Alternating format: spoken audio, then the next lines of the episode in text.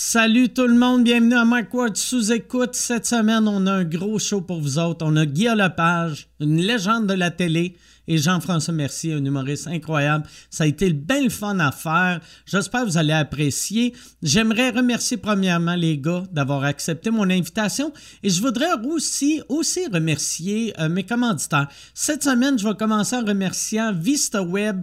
VistaWeb qui a un offre pour vous autres. Si vous êtes euh, coiffeur, coiffeuse, barbier, euh, massothérapeute, dans le fond, n'importe qui n'importe quel service esthétique, tu sais, euh, ça a été tough la dernière année. Euh, le gouvernement nous a pas mal tout fermé. Et là, on commence à rouvrir euh, lentement mais sûrement. Et ça te prendrait un site web qui a du sens. Tu sais, toi, là, tu peux pas passer tes journées à répondre au téléphone pour euh, que le monde boucle le rendez-vous. Ça te prend un système de rendez-vous automatisé sur ton site web.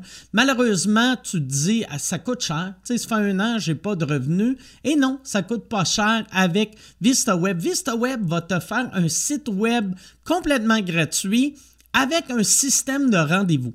Tout ça 100% gratuit, clé en main pour toi et ça te coûte rien pour la fabrication, ça te coûte juste 35 pièces par mois. 35 pièces par mois.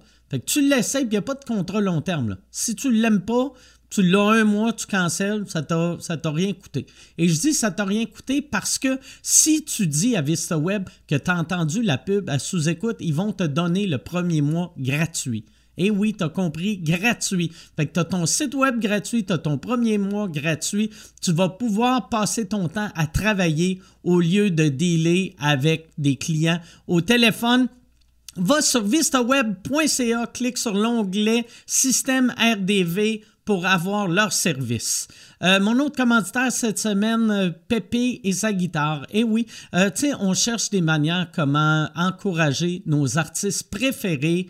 Et une manière qu'on peut faire ça, c'est en achetant leur merch, leur marchandises. Va sur le site pépéboutique.mysecondskin.ca si tu veux encourager Pépé sa guitare. Pépé qui est un ami personnel à moi, c'est un ami du podcast, c'est un musicien incroyable. Et son merch, sa boutique est vraiment le fun, pour vrai. Il y a des t-shirts, il y a des albums, il y a euh, des briquets. Moi, je pense que je vais m'acheter un briquet. Si je fume même plus, mais c'est lighter. Son logo, il est beau à Pépé. Puis c'est beau, son lighter. Puis j'en ai pas besoin de lighter. Tu sais, je fume pas. Je fume plus, mais tu sais, on sait jamais. Chris, ça peut être pratique, un lighter. Tu sais, moi, je viens de mettre pas mal d'argent dans le Bitcoin, là, puis là, je suis en train de tout perdre. Fait que si ça continue de même, dans une semaine, je vais créer le feu à ma maison pour collecter les assurances. Et ce, grâce au briquet de Pépé et sa guitare. Va sur pépéboutique.mysecondskin.ca. Et je veux aussi euh, remercier la boîte vegan. La boîte vegan, que c'est du comfort food vegan fait avec amour et livré chez vous. C'est du comfort food. C'est vraiment bon. La livraison est gratuite si tu commandes pour plus de 85 dollars. Leur menu change à chaque semaine.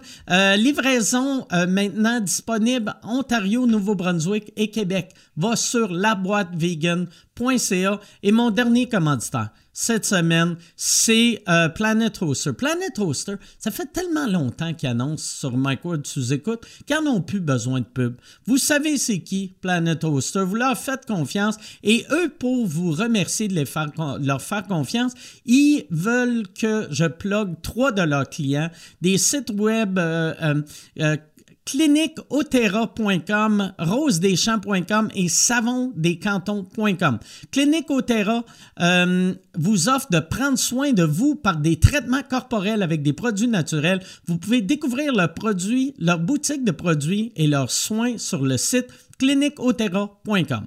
Rose des Champs vous offre des produits de qualité à base de rose, comme un sérum de rose pour le visage ou l'eau de rose. Vous, trouvez, vous trouverez leurs produits corporels et à manger. Découvrez les produits au rosedeschamps.com. Et finalement, Savon des Cantons vous propose des savons artisanaux, des produits visage et corps, des produits pour la maison et une boutique jardin. Découvrez, découvrez cette savonnerie artisanale et éco-ferme au Savon des Cantons. Et Planet Oster souhaite une bonne fête des mères à tous les mamans du Québec.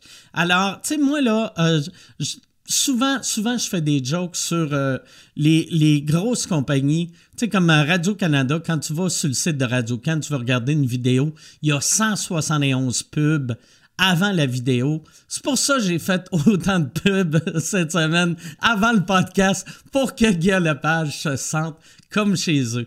Fait que je veux remercier mes commanditaires cette semaine. Planet Toaster, savondescantons.com, rosedeschamps.com, cliniqueotera.com, Pépé sa guitare, laboîtevegan.ca et vistaweb.ca. Merci beaucoup à vous autres. Merci tout le monde. Bon podcast.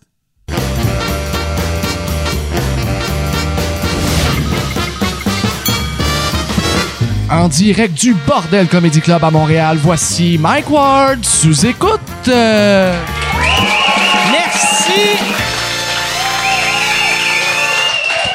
Merci beaucoup tout le monde. Euh, bienvenue à Mike Ward sous écoute.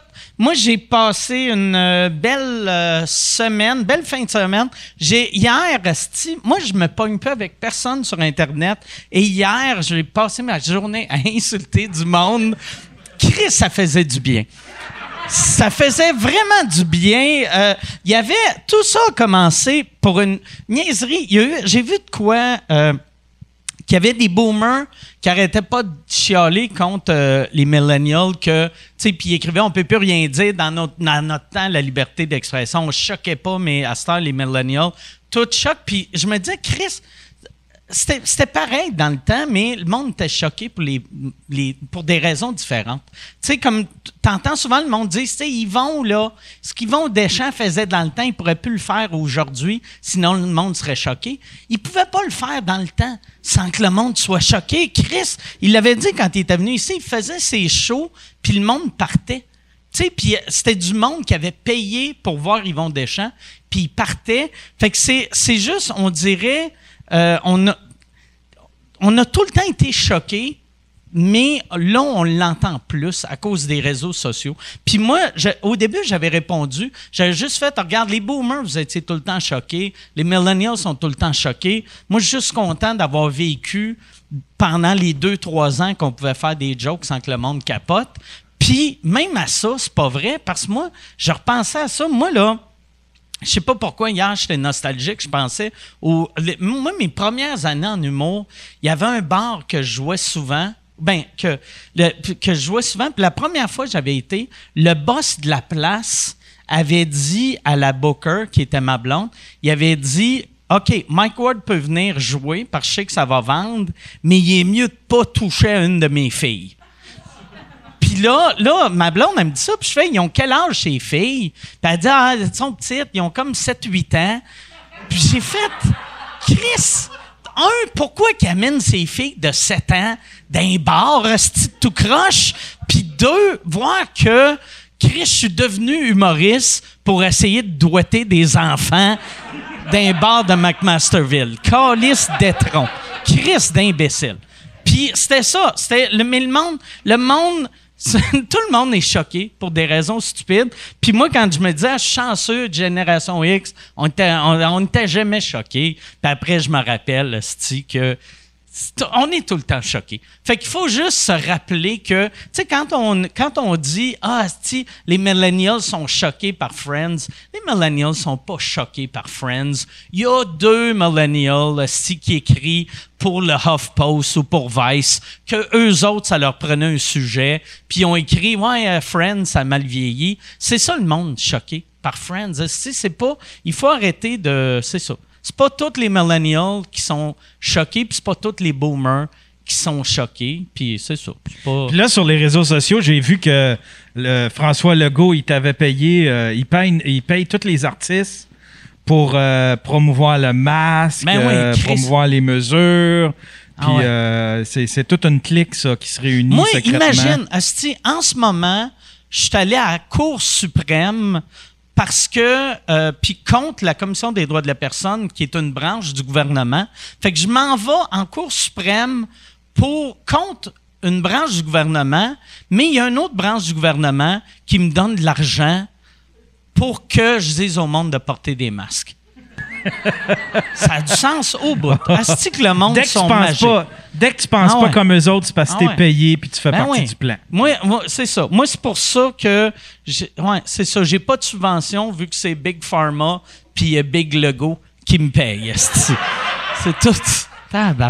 Le monde n'a pas de sens. Et euh, mes invités aujourd'hui, je sais que c'est deux gars que souvent reçoivent euh, de la merde sur Internet. Il y en a un, Chris, qui reçoit de la merde sur Internet.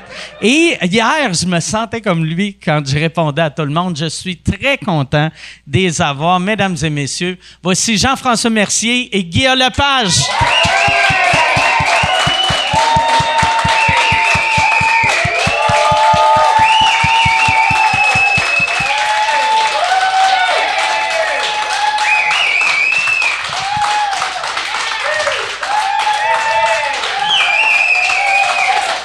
Merci beaucoup.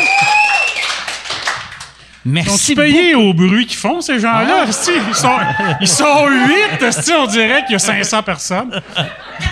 Ouais, là, c'est ça qui est Chris. sais, Ils sont pas beaucoup, mais vu qu'ils trippent tellement, je suis sûr qu'il y a du monde qui écoute qui font Tabarnak, regarde là, il nous dit de porter un masque. Ils sont 700 dans le bar. Mais merci beaucoup euh, d'être là. Merci, Ben, ça me fait plaisir. Euh, je regarde souvent euh, sous écoute, mais comme tu enregistrais avant le dimanche soir, Ouais. puis que moi je diffusais le dimanche soir, il fallait que je réponde aux gens qui m'insultaient sur les réseaux sociaux. Alors j'étais occupé moi aussi. C'est toi tu- pendant là là c'est ça vu que sous écoute est live ça doit être ça doit être weird que tu réponds aux insultes deux heures après. Je réponds plus. Ok. Non, non, l'émission est faite. Non, non, je, je réponds plus. Je, je vais à peine voir les réactions après. Ok.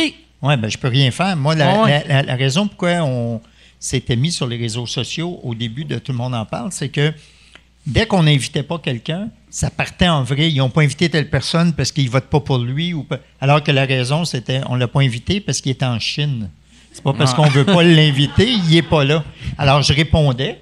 Puis là, ça faisait tomber euh, tous les articles parce qu'au début, quand monde en parle a commencé, c'était le festival de moi, à leur place, j'aurais fait ça, j'aurais invité lui. Pourquoi ils n'ont pas pensé à tel sujet? Tu sais, il y a des gens, des fois, ils disent Pourquoi vous n'avez pas pensé à tel sujet? Je dis ben, Parce qu'on est six recherchistes, puis on passe la semaine à penser à des idées. Puis toi, tu as eu une idée qu'on n'a pas eue. Devine, il y a combien de chances sur un milliard que ça arrive? Ah. Fait que là, c'est à ça que ça servait. Fait que là, je disais non, c'est pas vrai, il était pas là, on n'a pas pu l'inviter. Puis Ça- finalement, j'ai comme créé un monstre parce que là, je suis rendu que j'ai plus de codes d'écoute. Mais ça peu semble que c'est une, job de stagiaire.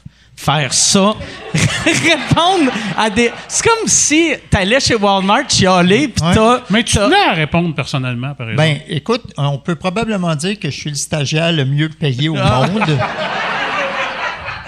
je pense que le deuxième est bien, bien, bien en dessous. Mais oui, je trouve ça important parce que euh, j'appelle ça le service après-vente. Moi, je trouve que quand tu es connu, quand tu es une personnalité publique, probablement un politicien ou un sportif, à moins que les gens soient très élevés ou pas sympathiques, ça fait partie de ton travail et de la reconnaissance que tu portes envers les gens de leur répondre. Moi, j'ai toujours fait ça. Moi, si quelqu'un m'arrête la rue, j'y parle. Euh, puis j'y parle au même niveau que lui. S'il est à à toi, je suis comme ça. S'il dit Monsieur Lepage, je dis Madame Marcotte. Puis s'il dit Va chier mon hostie, puis j'ai dit Mange la merde, mon tabarnak. Mais je trouve ça important de répondre au- au public, que ce soit par écrit ou quand tu les rencontres dans la vie. Euh, puis moi, j'appelle ça le service après-vente. Puis quand je vois des gens de mon milieu qui, pas qui boudent ce plaisir-là, mais qui sont un peu méprisants avec les gens qui les font euh, vivre, Qui font vivre, ouais. euh, je trouve ça poche. Moi, euh, moi vois-tu, à cette heure, j'ai commencé à faire ça à cause de toi. Pas parler au monde, j'ai tout le temps parlé au monde, là. Mais avant, moi, le monde m'insultait, puis je le prenais. Puis, tu sais, Jean-François, tu le sais, tu m'as déjà vu. Moi, les premières années en humour, le monde me traitait de tas de merde, puis j'étais comme, je vais y montrer que je suis un bon gars. Au lieu de faire, Chris, c'est un gars qui vient de me traiter de tas de merde, je devrais m'en aller, tu sais. Oui, mais tu as raison, sauf que toi, c'était des vrais individus. Moi, je réponds à des gens qui s'appellent Nordic 69, Ouais, ouais. euh, Joe Cap 27, puis euh, je réponds pareil. tu sais. Puis des fois, mes amis autour de moi, André Duchamp, entre autres, il dit Guy, tu réponds à quelqu'un qui a 35 ans, qui reste chez ses parents, qui se crosse dans le sous-sol à longueur de journée. J'ai dit, je sais, mais si je peux lui enlever cette mauvaise habitude pendant Ben, quelques euh, instants. Ça finit-tu par nuire à ta santé mentale? Répondre aux gens? Non, Parce que moi, oui, là, moi, moi, je te le dis, là. Moi, là, tu sais, euh, justement, tu sais, je suis là, ah, le tabarnak, qu'est-ce que tu m'as dit? Je vais Non, le moi, retrouver, non. m'aller chez eux, m'aller le battre. Ah non, mais moi, j'en ai. Non, mais moi, j'en ai retrouvé une coupe parce que c'était des dangereux. là. J'en ai fait arrêter quelques-uns, là, mais c'était des, c'était des débiles. là. Mais dans la vraie vie, je, je dirais que c'est comme un exercice de style. C'est un exercice de réchauffement quand t'es auteur. Ils sont durs, tu sais, Jean-François, ils sont durs à trouver. Mettons, tu te fais insulter par Jean, euh, tu sais, Nordique 421, il est pas dans le bottin. C'est pas vrai, il est facile à retrouver. Ah ouais, c'est vrai? Ouais, je te donnerai mes trucs quand on sera OK. pas. Oui, c'est très facile. Mais moi, j'ai déjà C'est vraiment entendu niaiseux. que, que, tu as déjà retrouvé des gens, puis tu les as appelés euh, personnellement. Salut, Oui. c'est Guy Lepage. Oui, et plus. Ah ouais! Ah ouais! Ah, Non, non, mais des gens qui. Non, non, mais, non, mais des gens qui menacent. C'est des gens qui menacent. Des, des vraies menaces là, envers toi, envers ta famille. Là. Ben oui. Ben- mais ça arrive pas si souvent que ça, mais disons. euh, je sais pas, peut-être dans les 15 dernières années, c'est peut-être arrivé, mettons, trois, quatre fois qu'il a fallu qu'on fasse intervenir euh, la police. dont récemment, là, euh, il y a eu des menaces de mort, là, ça a passé d'un jour. Mais Ben, je te, C'est je c'est te des vraies de pas de avoir mort. gardé les plaintes parce que ça, Non, ça mais- aurait nuit vraiment à ma carrière. Mais que- comment que le monde réagisse quand t'appelles? Quand, tu sais, mettons, Ils sont surpris. Moi, Ils j'imagine. sont, sont bien, bien, bien, bien surpris. Je me rappelle d'un en particulier. euh, je ne veux pas rentrer. Ouais, je peux, je peux l'expliquer un peu parce que je me rappelle même plus de son vrai nom. C'est un gars qui avait commencé à insulter euh, tous les artistes euh, en même temps. Ah, c'est-tu Jeff Saab Oui. dans le temps? Oui. OK, ouais. En disant des affaires horribles, mais horribles, à, à des gens, là, des affaires en riant de leur enfant, de leur famille, de, de- de- puis je vais te tuer, puis des. Puis moi, j'étais tombé là-dessus, puis j'avais écrit genre, euh, hey, euh, ça se fait pas, c'est une affaire, hein? Puis là, il avait commencé à se mettre sur mon cas, et tous les artistes avaient un peu peur de lui. Moi, j'ai dit, je vais le retrouver. Puis là, j'ai engagé un hacker, j'ai retrouvé son nom son adresse, son numéro d'assurance sociale, tout le kit. J'ai appelé la police. La police a dit Ouais, monsieur Lepage, ça va être compliqué euh, parce que la police m'appelle monsieur Lepage. Euh, ça va Mais être je suis compliqué. surpris que tu pas arrêté euh, pour Ah, non, violation de vie privée. Ça va être compliqué à retrouver. Tata, je dis, ben non, il reste là, il s'appelle de même, c'est ça son nom, c'est son numéro d'assurance sociale. Là, Puis- la police t'appelle-tu? Hey, il y a eu un meurtre, Guy, tu Non. fais-tu? On sait pas quoi faire. Non, là. parce que dix ans plus tard, là, il y a eu un, un tata là, qui, qui a fait des menaces de mort à moi et Julie Snyder. Puis euh, on a fait une plainte à la police, puis je leur ai expliqué que ça serait le fun que ça aille plus vite qu'il y a dix ans. Ouais, ouais. Il dit non, non, on est arrangé. En- Au bout de deux heures, le gars, il était retrouvé. OK. Puis arrêté, puis tout le kit. Fait que la police euh, a découvert Internet euh, maintenant. Mais Mike, t'es arrivé de quoi de semblable aussi? Il y avait un gars qui me menaçait de te tuer, toi et Nantel. Ouais. Puis quand la police l'a arrêté, ils ont retrouvé un gun dans son char. Ouais. Moi, tu sais, j'en, parlais dans mon show. allais faire un gag. mais- Mais, l'affaire, moi, qui m'avait marqué, c'est que, tu sais, dans les Tu médias. dire que tirer Nantel dans la tête, ça serait pas dur? Avec sa Ah. crise de grosse tête!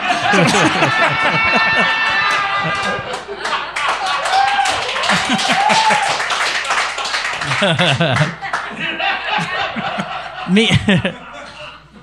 ouais, ce gars-là. euh, By the way, moi, c'est un ami à moi. Là, je, me Ah sens, je me sens super à l'aise. Ben, tu sais, Mike Ben aussi, oui. On souhaite toujours à nos amis de se faire tirer dans la tête. Mais C'est pas que j'y souhaite, mais Chris, peut pas vraiment le manquer. C'est une cible facile. là, Ah au niveau- ouais. Mais ouais, ce gars-là, en plus, euh, moi, quand je- j'en, parlais dans mon dernier show, la, la presse, le, le titre, c'était Guy Nantel reçoit une menace de mort. Puis je l'ai appris que moi aussi, j'étais dans ces cibles, dans l'article. Me semble, tu sais, euh, contactez-moi quelqu'un, sais, c'est Ouais, pas normal que, bizarre, non? que j'apprends dans le journal Ouais. qu'il y avait un gars qui avait mon adresse puis qui avait un Ah, plan. Puis sur qui ont comment- appelé seulement Ouais. Guy Nantel, oui, c'est insultant, effectivement. ouais. ouais. Puis tu sais, il y a Chris, mais c'était c'était à peu près dans le temps que je venais d'être en euh, commencer à aller en cours. Fait que là, il se disait OK, Nantel, on va le protéger. L'autre, tu Tu sais, c'est mieux qu'il meure là qu'en prison. Mais ouais, c'est ça. c'est- Moi, moi c'était, j'ai jamais eu peur, par exemple, de ces, ces gars-là parce que, tu sais, quelqu'un qui fait une menace de mort, quelqu'un qui veut te tuer fera pas de menace. Il va te tuer. ça. Quelqu'un qui fait des toi. menaces. Mais ça dépend. S'il est fou, euh, il va te menacer avant. Hey, si tu veux annoncer sur Mike Ward sous écoute, envoie un email à info à commercial agence2b.com. Info à commercial agence2b.com. C'est euh, c'est ça, c'est ça, c'est ça la pub, Yann. C'est ça la pub, regarde ça. De retour, de retour au podcast que vous écoutiez. Et juste pour être sûr qu'il y ait une belle transition. Ha, ha! OK. Mais. Là, c'est parce que tu, tu, tu penses qu'il est saint d'esprit. Mais s'il est fou, tu sais, euh, si c'est Dieu qui parle ou tu sais, Moi, s'il je y a pensais l'impression pas, de... moi, je pensais pas qu'on viendrait ici pour parler de fou, de mort. par exemple.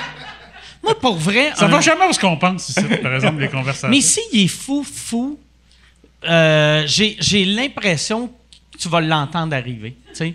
J'ai pas l'impression qu'un gars sain d'esprit, il est bon pour rentrer à quelque part sans se faire remarquer. Moi, chez nous, j'ai 75 caméras, j'ai un système d'alarme. Tu sais, il, il se rendra pas à ma porte. Moi, j'ai coulé psycho au cégep, fait que je sais Hmm. pas quoi dire à ça. Mais, pe- mais peut-être peut aussi, c'est de même, je vais mourir, là, mais j'aime mieux vivre en pensant. Mais au moins, on va avoir du footage que- de ça. Ouais, Avec ouais, tes ben 75 ouais. Ah ouais. caméras. Ah ouais. On va pouvoir même être ouais. monté puis réalisé. Ah ouais. Tu sais, t'as plus d'images de la mort de Mike Ward que John F. Ah Kennedy. Il y a 27 plans différents au ralenti. Ah, ah, c'est vrai, ça, Chris. Là, en plus, ça veut dire qu'il y a un psychopathe qui écoute, puis qui est comme défi accepté. ah ouais, mon gros tabarnak. Sais, 15 minutes de Ah. gloire. Nantel, il a une grosse tête, mais le front à Ward, il est pas petit non plus. Je vais viser le cul, je suis sûr de l'avoir. T'as-tu déjà eu peur d'un, d'un de ces gars-là ou non? Euh, non, OK. non. Je ne vis pas dans la crainte et dans la peur, pour être bien honnête. Et c'est probablement une grosse part d'inconscience. Mais je veux pas. euh, je suis assez dur à intimider, moi. J'aime pas ça, j'accepte pas ça, puis je réagis en conséquence quand ça arrive. Hmm. Fait que non, j'ai pas peur, mais ça veut pas dire- mais ça me rend pas invincible. Toi, euh, Jean-François, si tu quelque chose, euh, tu mettons des menaces que tu as eues, t'en as-tu déjà eu que tu as fait, et Chris, lui, euh, c'est un dangereux ou? Je, ben, je sais pas, mais moi, j'ai pas de, de dépendant, tu sais, fait que je suis plus dur à, à blesser, tu sais. euh, je, sais, pas, tu sais, je veux dire, quelqu'un... euh, Moi, j'ai des dépendances. Tu Non, non, mais tu sais, quand t'as t'as des enfants, euh, tu sais, euh, tu Ah, fais, ouais, ouais, ben regarde, peut-être que je vais me tenir plus tranquille, là, je vais jouer euh, plus euh, low profile, mais moi, j'ai juste moins, tu sais. euh, fait que, ouais, non, j'ai pas. euh, honnêtement, moi, je suis un peu de. Ben, si je meurs, je meurs, là, tu sais. euh, c'est un. Ouais. J'avais entendu euh, Pierre Marcotte, moi, dire. Moi, en tout cas, si ça arrive, j'aimerais ça faire le sermon. mais, ben, crime, euh, vendu. Mais moi, j'avais entendu Pierre Marcotte à la TV dire, ça m'avait vraiment impressionné, c'est une phrase qui m'avait vraiment impressionné. Il dit, moi, tu peux me faire mal, mais tu peux pas me faire peur. Il dit qu'il y avait déjà eu un gun sa, sa, sa tête, puis il a fait, tu peux me faire mal, mais tu peux pas me faire peur. Jamais que tu vas me faire peur. Pierre Marcotte, esti. qui, qui aurait cru que Yeah. Pierre Marcotte, Ah, c'est c'est le badass du C'est- Québec? c'est badass. l'affaire la plus tough que j'ai jamais entendue. C'est notre Clint Eastwood. Pierre Marcotte. Tabarnak. Ça, ça devait être freakant pour le gars de la mafia qui avait son gun sur la tête de Pierre Marcotte. Puis t'as, t'as de la grosse tête frisée qui est juste comme. Encore. T'es mieux de me tirer parce que ça me fait pas peur. Catalogue, tire-moi dans la tête, mais fais-le tout de suite, parce que tu vas là.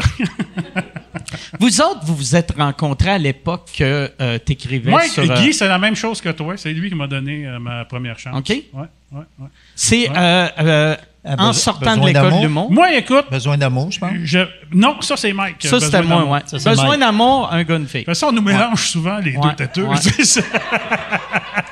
Oui, mais c'est-à-dire, c'est vrai parce que Euh, vous étiez à l'École nationale de l'humour. Ouais. Euh, Ta conjointe était Louise la directrice. Richer, qui était ma conjointe, était, était la directrice. Fait que c'est sûr que vous deux, toutes les autres avant, là, Patrick Huard, François Massicotte, euh, je les, je les ai tous vus quand ils commençaient. Là.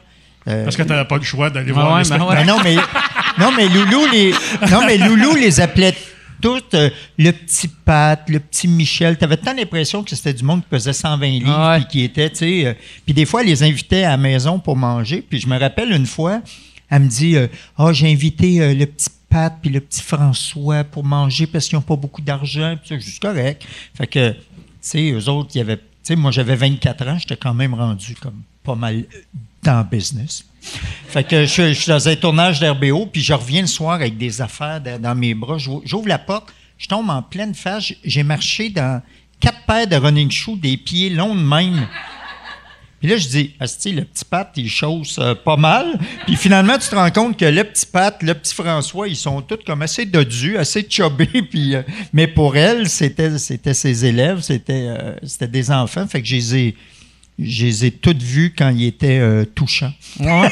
non, mais Moi, je les ai sur, tous euh, connus quand c'était des petits bébés. ça, Moi, là. c'est sur un gars de fille que j'ai connu euh, Guy. Euh, J'avais croisé Louise. Tu sais, des fois, là, les affaires qui t'apportent du euh, succès, euh, ça tient à pas grand-chose quand tu le regardes Ah rétrospectivement. ouais, c'est vrai. Euh, j'avais croisé Louise dans un corridor, puis j'avais dit Hey Louise, moi, si jamais euh, ça donne, j'aimerais ça travailler comme auteur. Puis elle me dit Ah oui, que- qu'est-ce que tu aimerais faire comme auteur Ils ont Ah, on peut euh, choisir. Ben, elle dit Oui, elle dit Moi, j'ai plein d'offres. Elle dit Tu si euh, tu veux écrire pour la radio, euh, je t'enlignerai vers ça. Puis j'ai dit OK. Parce que moi, j'ai fait humoriste à, à l'école. Euh, ben, j'ai dit, écoute, moi, j'ai vu le pilote, j'avais vu le pilote d'un gars j'ai fait, moi, j'ai vraiment trippé là-dessus, j'aimerais ça écrire là-dessus. Puis elle m'a dit, ouais, mais Guy, il a tout son monde. Ben, dit, tu me demandais, c'était quoi? Ouais. Ben, elle dit, elle- elle dit, je vais y en parler. Elle m'est revenue, elle m'a dit, je n'ai parlé à Guy. Le Guy petit son Jean-François aimerait Le- ça écrire. Elle m'a dit, Guy, il a tout son monde, mais elle dit, tu sais, si tu veux euh, en écrire, envoie-y envoie-y un. J'ai dit, ben, je pourrais-tu avoir les, des sujets? Caroline. Là, sais, je voyais, je poussais un peu, tu sais. Euh, ben, j'ai dit, parce que si j'ai les sujets, ben, je risque qu'ils m'en prennent. Si j'écris euh, dans le vide, ben, Ouais. j'écris pour rien, tu sais. Elle dit, je vais demander. Fait elle m'est arrivée avec la liste des euh, sujets. Elle dit, by the way, t'es pas sur la gang d'auteurs, mais tu peux en écrire 10, pas plus que ça. Et je n'avais écrit 10, et Guy m'en a pris 5. Puis après ça, il a dit J'ai bien aimé ça, ce que tu as écrit. Et là, il m'a embarqué sur la gang d'auteurs, mais il m'a pas donné de limite, ce coup-là. Fait j'en ai écrit genre 75. Ouais. Ben, D'ailleurs, euh, euh, il y a eu 5000 textes à peu près de- d'un gars, une fille. Moi, j'ai dû en écrire la moitié. Il y a Pascal Lavoie, qui était un étudiant de l'École nationale de l'humour, qui sortait de l'école, qui en a écrit la moitié de ça. Puis Jean-François, en fait, à nous trois, on a fait quasiment 90% des textes de un gars, fille. Mais euh, quand ça a vraiment commencé à marcher, puis que les auteurs étaient bien payés, parce que moi, je demandais. euh, moi, je disais, je vais être super bien payé, puis je veux que les auteurs gagnent au pro-rata de leur contribution le même salaire que moi. Puis au bout de quelques années, et Pascal et Jean-François se sont trouvés avec beaucoup trop d'argent pour ce qu'ils méritaient. mais, Mais mais je me rappelle Guy a remis ses, ses- ses cachets d'auteur, par exemple. Il nous les, il nous les redonnait. Euh, tu sais, il prenait pas ses euh, cachets d'auteur. Ça, ça aidait aussi. Ah moi, non, non, paye. mais je, je, je prenais pas mes cachets de script éditeur. Je, je mettais ça tout dans, euh, tout Mais dans un pot. Moi, anecdote trop- là, de recevoir beaucoup trop d'argent. Euh, quand je suis sorti de l'école, j'avais fait, je pense, 13 000 piastres, euh, dans, mon, dans mon année. Puis à un moment donné, je reçois un, un chèque. Tu sais, je rouvre l'enveloppe, je reçois du chèque, puis je fais... euh, ma blonde a fait une mauvaise nouvelle. Elle dit non, non, euh, c'est un chèque. là. C'est combien? C'était v- 26 000 piastres, mais tu comprends quand tu as gagné 13 000 dans ton année? L'année à- Puis là, je, je lisais ça, puis c'était là des coffrets collector en Oui, France. c'était- c'était des droits d'auteur, c'est Gold, des droits de suite, en fait. C'est c'est ça aussi qui était formidable. Tu mais fais- quand tu gagnes 13 000 dans ton année, 26 000 piastres, ça change ta vie. hein. Ah ouais, ben ouais. Mais tu sais, moi, ma théorie, là, tu sais, moi, je suis dans euh, l'Union des artistes, l'Association des réalisateurs, puis la, puis, euh, puis la SARTEC, là, qui est la Société euh, Des des, auteurs. des auteurs, puis la SACD aussi. Quand un film est bon, là, tout le monde dit Ah, grande réalisation. Les comédiens étaient magnifiques. Puis quand un film est plate, on va dire, ouais, le scénario était plate, hein? Alors que si tu as trouvé que le film était super bien réalisé, puis les comédiens étaient hallucinants, c'est parce qu'il y avait quelque chose à jouer. Puis ça, c'est le texte des auteurs, c'est ouais. le scénario des auteurs. Tu peux avoir tout l'argent du monde, tu peux avoir Brad Pitt dans ton film. Si ton scénario est à chier, ça va faire un esti de film plate. Ouais. Et la preuve, il y en a des films plates avec Brad Pitt. Ouais. Mais les acteurs, évidemment, c'est normal, c'est eux autres qu'on regarde puis qu'on aime, sont en avant-plan. Les réalisateurs euh, qui sont doués, euh, ils sont, c'est important qu'ils existent. Puis ceux qui sont pas bons, mais ils se la jettent, puis ils sont tout le temps front. Puis nous, les auteurs, parce que je m'inclus, je me définis comme ça en premier, ben on ramasse les, on est en arrière, puis on fait. euh, Ça pogne pas bien gros un auteur avec les filles non plus. ben parle pour toi. Mais oui, je parle pour moi. Je parle pour moi, Guy. Non, mais, Oh oui, tu sais, non, mais- Moi, là, tu sais, met- mettons, je rencontrais une fille, puis je disais que j'étais auteur, tu sais, elle disait, tu sais, puis ça, c'est une histoire vraie. La fille m'avait dit, euh, mais là, t'écris-tu euh, juste le script ou tu fais le scénario? C'est parce que c'est la même affaire, Chris de Con. En tout cas, c'est, mais, euh, ça, je l'ai gardé Ouais. pour moi, là, tu sais. euh, je savais pas que mes chances étaient à, à zéro. Mais, euh, tu sais, tu tu fais, ben, ça même, elle dit là, attends, elle dit, euh, quand d'un bougon, euh, papa, il rouvre le frigidaire puis s'en va se prendre une bière, elle dit ça, c'est pas écrit. Dit, ben oui, c'est écrit.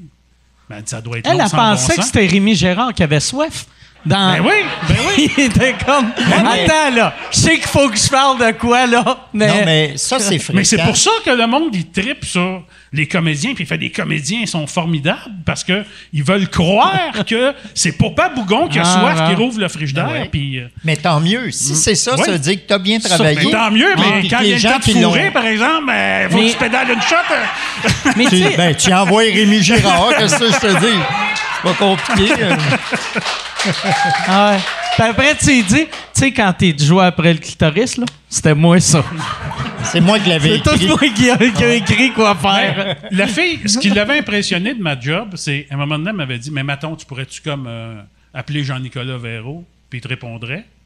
J'ai dit Ben oui. Euh, et puis même probablement qu'il serait content parce que que- quand un auteur t'appelle, c'est parce qu'il a écrit quelque chose en pensant à toi. Là, ça, là. Puis là, wow, t'as-tu demandé de l'appeler, pauvre lui, que, tu sais, il est comme, oh yes, je vais travailler. Ah non, c'est Mercier qui veut fourrer.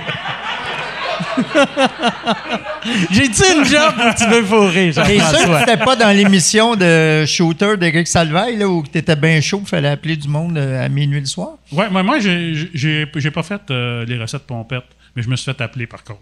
Ah oui, c'est Puis ça. je peux te dire que euh, ils t'avertissent pas avant. C'est qui je- qui t'avait appelé? Euh, mais je pense que c'était euh, Louis Morissette.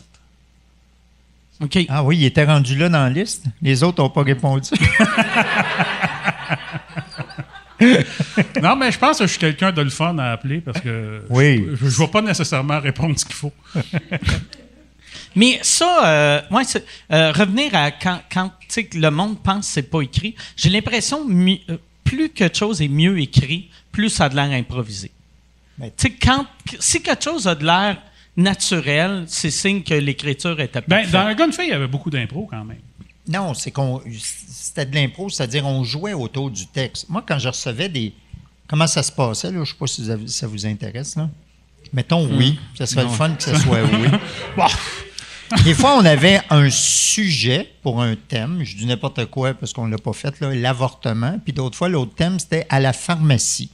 Fait que là, j'aurais dit à Jean-François, aux autres auteurs, à moi, on écrit des textes à la pharmacie. Puis Jean-François, il aurait dit Il se passe quoi à la pharmacie? Je dis Ce que tu veux, ce qui arrive à la pharmacie. Fait que là, Jean-François m'aurait remis des textes, Pascal, moi, euh, Sylvie Bouchard. Qui commence à se crosser dans la pharmacie, tu sais. Non, Ah, c'est pas de même, vous autres, hein, comme- non, mais là, avec tous ces textes-là qui se ressemblaient pas trop, puis les dialogues étaient, étaient pas toujours les étaient pas toujours parfaits pour Guy et Sylvie. Moi, j'en faisais une histoire, je la mettais ensemble, puis j'arrangeais les dialogues pour que Sylvie et moi, on ait l'air que ça a tout le temps l'air du même auteur qui l'avait écrit. Sauf que si Jean-François avait pas envoyé cette idée-là, moi, j'y aurais pas pensé. Ah ouais. Tu sais, Pascal Lavoie, il a commencé à faire des jokes de belle-mère. Puis ça a pogné, là, la belle-mère d'un gars, une fille. Moi, là, j'ai eu deux sortes de belles-mères. Soit je les aimais, soit je leur parlais pas. Fait que des anecdotes de, de belle-mère pas fines, j'en ai jamais eu. Fait que si Pascal avait pas pensé à, à faire une belle-mère un peu euh, fatigante qui est là, moi, ça, ça me serait jamais venu à l'idée. Mais comme ce personnage-là a existé, mais j'ai fini pour écrire pour une madame que je trouvais pas fine, mais qui n'existait pas. Puis je connectais pas avec personne là-dedans. Moi, la, la mère de Loulou était super fine avec moi. Tu sais, j'avais pas eu de mauvaise belle-mère, mais c'est comme ça que tu crées une histoire. Ta belle-mère de l'époque. euh, Béatrice euh, Piquet, tu veux dire... euh, Non, non, dans la vraie vie, elle, elle faisait-tu. non, non, elle, elle Euh, trouvait ça drôle, elle m'aimait bien, puis elle le savait. Puis à son décès, j'y avais même dédié une émission où il y avait la belle-mère. OK. Ouais, ouais. Non, non, je, je l'aimais bien, Tinat. Mais c'est comme ça, Ça, qu'on le pigeon qui t'a chié dessus à la fin Oui, de oui, exact. Mais c'est comme ça qu'on se crée une, euh, qu'on se crée des histoires. Puis si tu dis, oh mon Dieu, c'est bien écrit, euh, ça veut dire que les gens vont embarquer, c'est vrai. Mais encore faut-il que les comédiens soient bons. Ouais, ouais. Puis encore faut-il que ça soit bien réalisé parce que je reviens toujours à ce que je disais tout à l'heure. Pensez à vos acteurs préférés ou à vos réalisateurs préférés. Steven Spielberg, il a fait des films plates. Euh, Robert De Niro, il a joué dans des films plates. Puis alors que c'est pas parce qu'il était pas bon, c'est parce que c'était moins bon ce qu'il avait à jouer. Le sujet était moins intéressant, puis euh, ça a donné ça. Mm. C'est- aussi niaiseux que ça. Fait que s'il n'y a pas d'auteur, il n'y a pas de texte. Ben, c'est pareil Puis- comme, tu sais, moi, je te trouve super bon comme comédien, mais dans l'appât, tu vois, Mm. Moi, dans, moi, dans la poche, je me suis fait un nouveau public. Mais là, Moi, j'étais le monsieur qui jouait avec Rachid. Puis à chaque fois que je croisais des gens, des, des- des jeunes, en fait, à Saint-Léonard, à Montréal-Nord, tabarouette, euh, je sais pas parce que j'animais, tout le monde en parle, là, que j'étais une vedette, là. C'est parce qu'ils m'avaient vu. hey, je te, Hey, c'est vous le monsieur qui jouait avec Rachid? Ouais. mais ça, je- je te raconte euh, une anecdote, Mike. Euh, à un moment donné, je faisais euh, un gars le soir. Puis euh, on a besoin des gros noms pour euh, ouvrir notre saison. Puis la, la recherchiste, elle me dit Ouais, elle dit euh, Guy, ça, ça, fonctionnera pas, il est en vacances. Puis elle dit J'ai tout fait, mais elle dit à moins que tu l'appelles. Fait j'ai appelé Guy.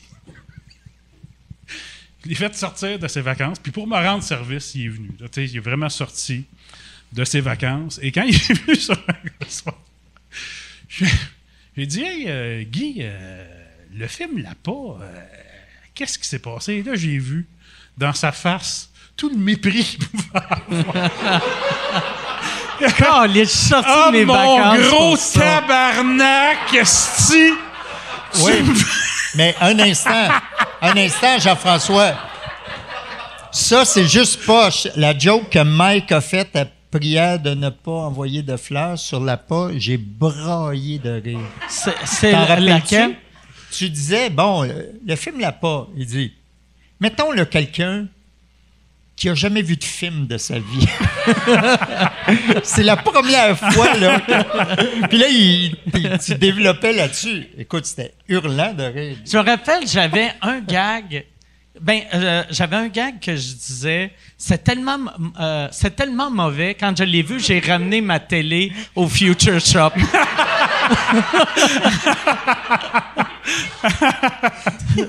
J'avais fait une joke de même, j'avais fait la prière de, euh, pour envoyer de fleurs de Pierre Hébert, puis je parlais de Madame Lebrun, tu sais. J'ai dit, tu sais, des fois, il y a des émissions que tu écoutes quand tu es jeune, puis tu trouves ça super bon, puis tu les réécoutes, genre 20 ans plus tard, puis tu fais, mais mon Dieu, mais c'était donc ben de la merde. Ben moi, c'est ça que j'aime de Madame Lebrun. T'as pas besoin d'attendre 20 ans, tu sais. c'est-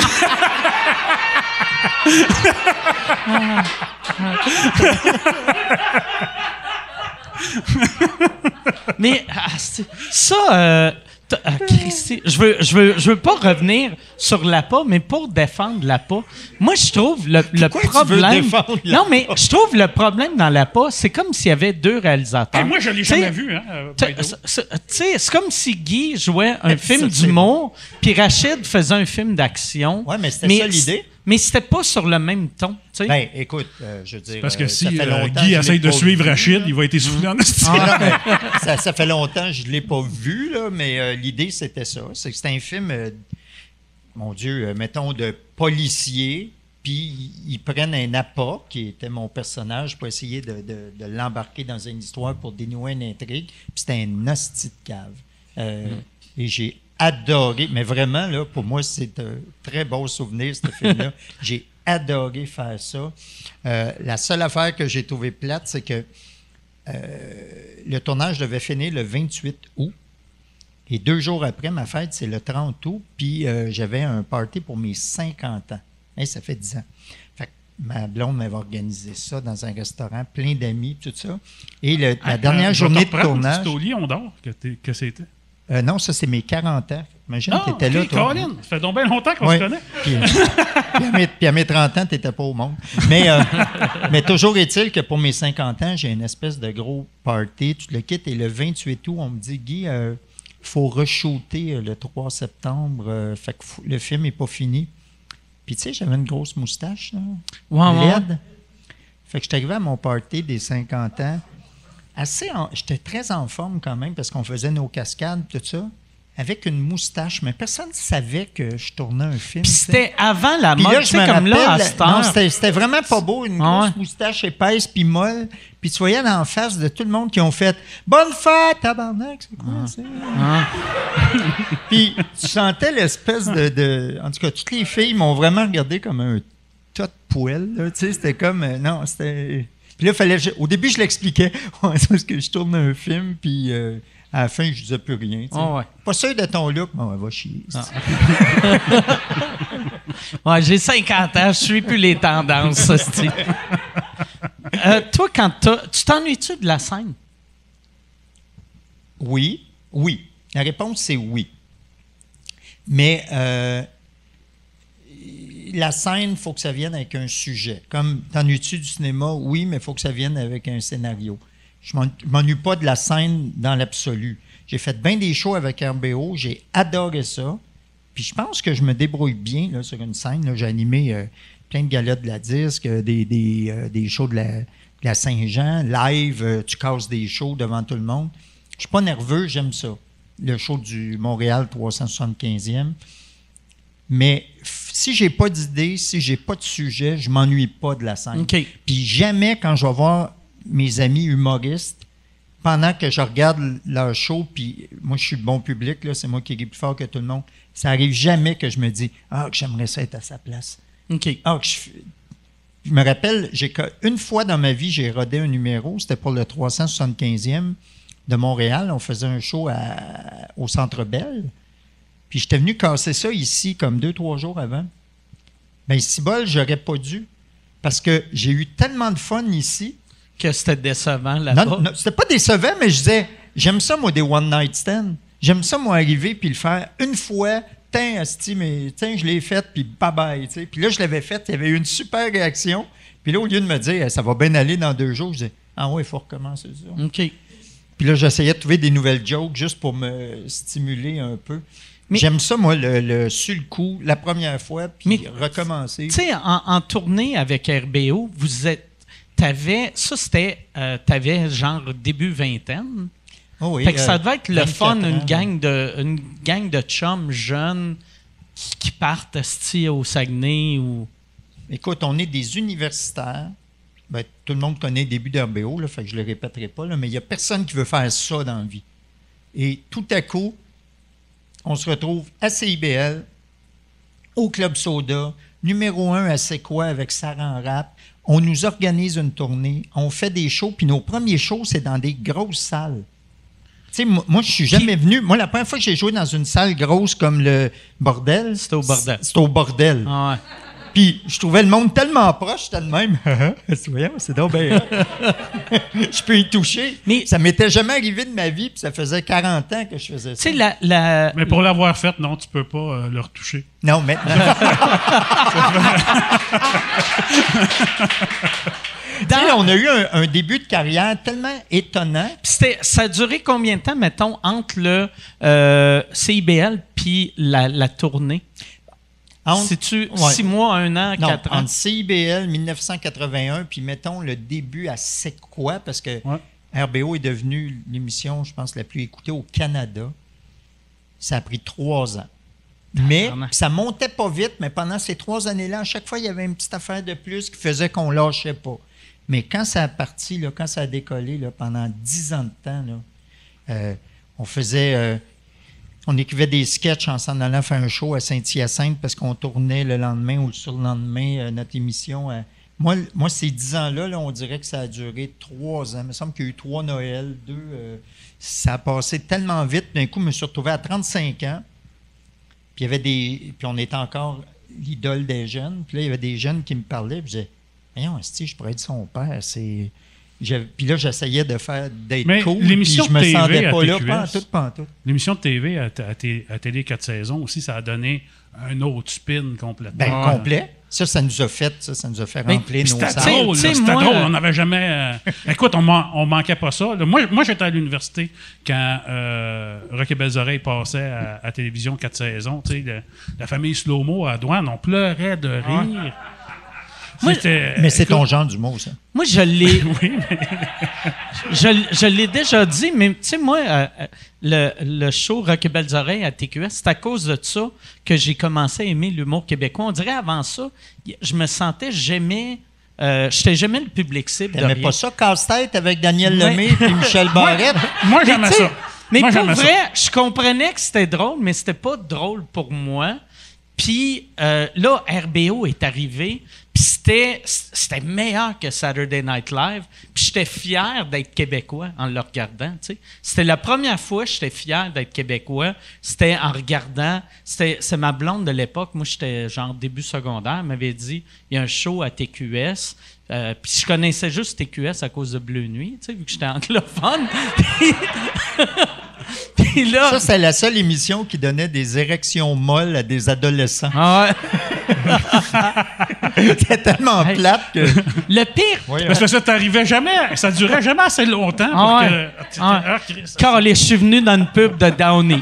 C'était tout le temps T'as trop peur que ta mère rentre dans la chambre, là, tu sais?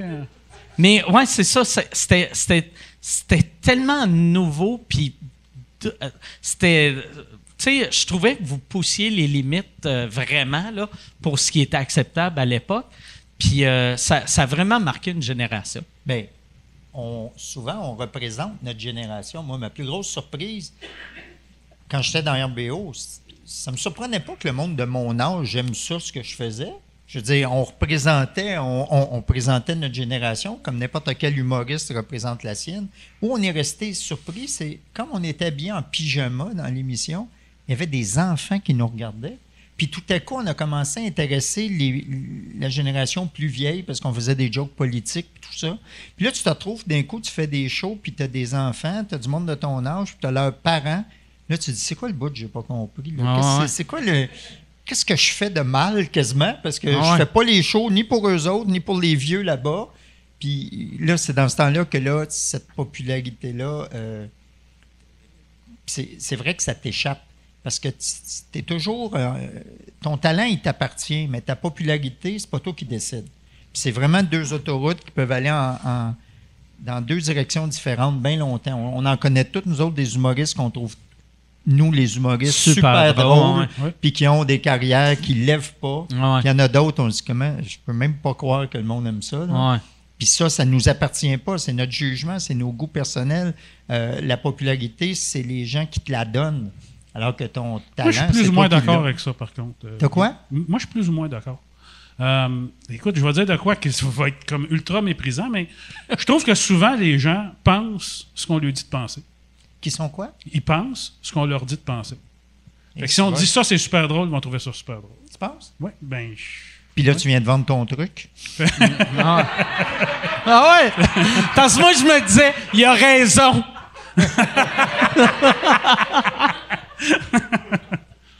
Mais, euh, Ça, je sais pas. On dit souvent, tu sais. Tu sais, euh, à un moment donné, il disait Rock et Belles Oreilles, c'est de l'humour bête et méchant. Puis le monde était là, ouais, Rock et Belles Oreilles, eux autres sont méchants. Puis tu fais, ben Chris, ça se tient.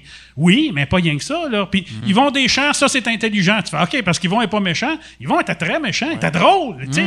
J- Mais t'es très, très, très méchant. tu sais. Ben oui, ça, tu as raison, mais ça, c'est pas nécessairement les gens qui disent ça. C'est soit tes, tes producteurs, les gens des médias, les journalistes qui tout à coup vont te donner euh, une étiquette. puis toi, tu peux la contester ou pas. Nous autres, RBO, on contestait rien. On nous disait, euh, c'est dégueulasse ce que vous faites. C'est super beau ce que vous faites. On répondait jamais, jamais, Vous faisiez jamais. aucune entrevue à l'époque ou pratiquement oui, pas? on faisait des entrevues pour aller vendre nos affaires, mais pendant, entre 1985 puis 2000, il y a eu une vingtaine d'émissions à la télé qui étaient Est-ce que l'humour québécois va trop loin? De qui tu penses qu'il parlait? puis ils nous invitaient à chaque fois, puis on disait non. Fait que là, ils faisaient l'émission entre eux autres, puis ils parlaient, ils finissaient tout le temps par parler d'RBO, pas mal, en montrant des, des affaires, puis nous autres, on répondait jamais. Tu l'aimes, cette joke-là, tant mieux pour toi. Tu l'aimes pas, honnêtement, on s'en calisse. Ça veut dire que t'aimes pas ce qu'on fait, puis Mais ça, ça a on changé, regarde par d'autres contre. choses. On n'a jamais répondu à ça. On s'est jamais, jamais, jamais justifié. Mais maintenant, ça a changé. C'est Maintenant, tu peux même plus répondre. Ben, moi, C'est un moi, truc. moi, moi, vois-tu, je fais ça. Euh, tu sais, mettons, mon procès, je fais aucune entrevue ou quasiment. Tu sais, j'ai, mettons, dans, dans les dernières années, j'ai fait. Ben, en théorie, on n'est pas supposé d'amener le procès à la TV. là. Non, non, non, tu, mais fais tu sais- bien, tu fais bien d'écouter ton avocat là-dessus. Non, non, mais tu sais, je me, je me fais demander en entrevue non-stop. Puis tu sais, mettons, j'ai fait euh, Tout le monde en parle, puis j'ai euh, une fois, puis j'ai fait euh, Paul Arcan, juste pour.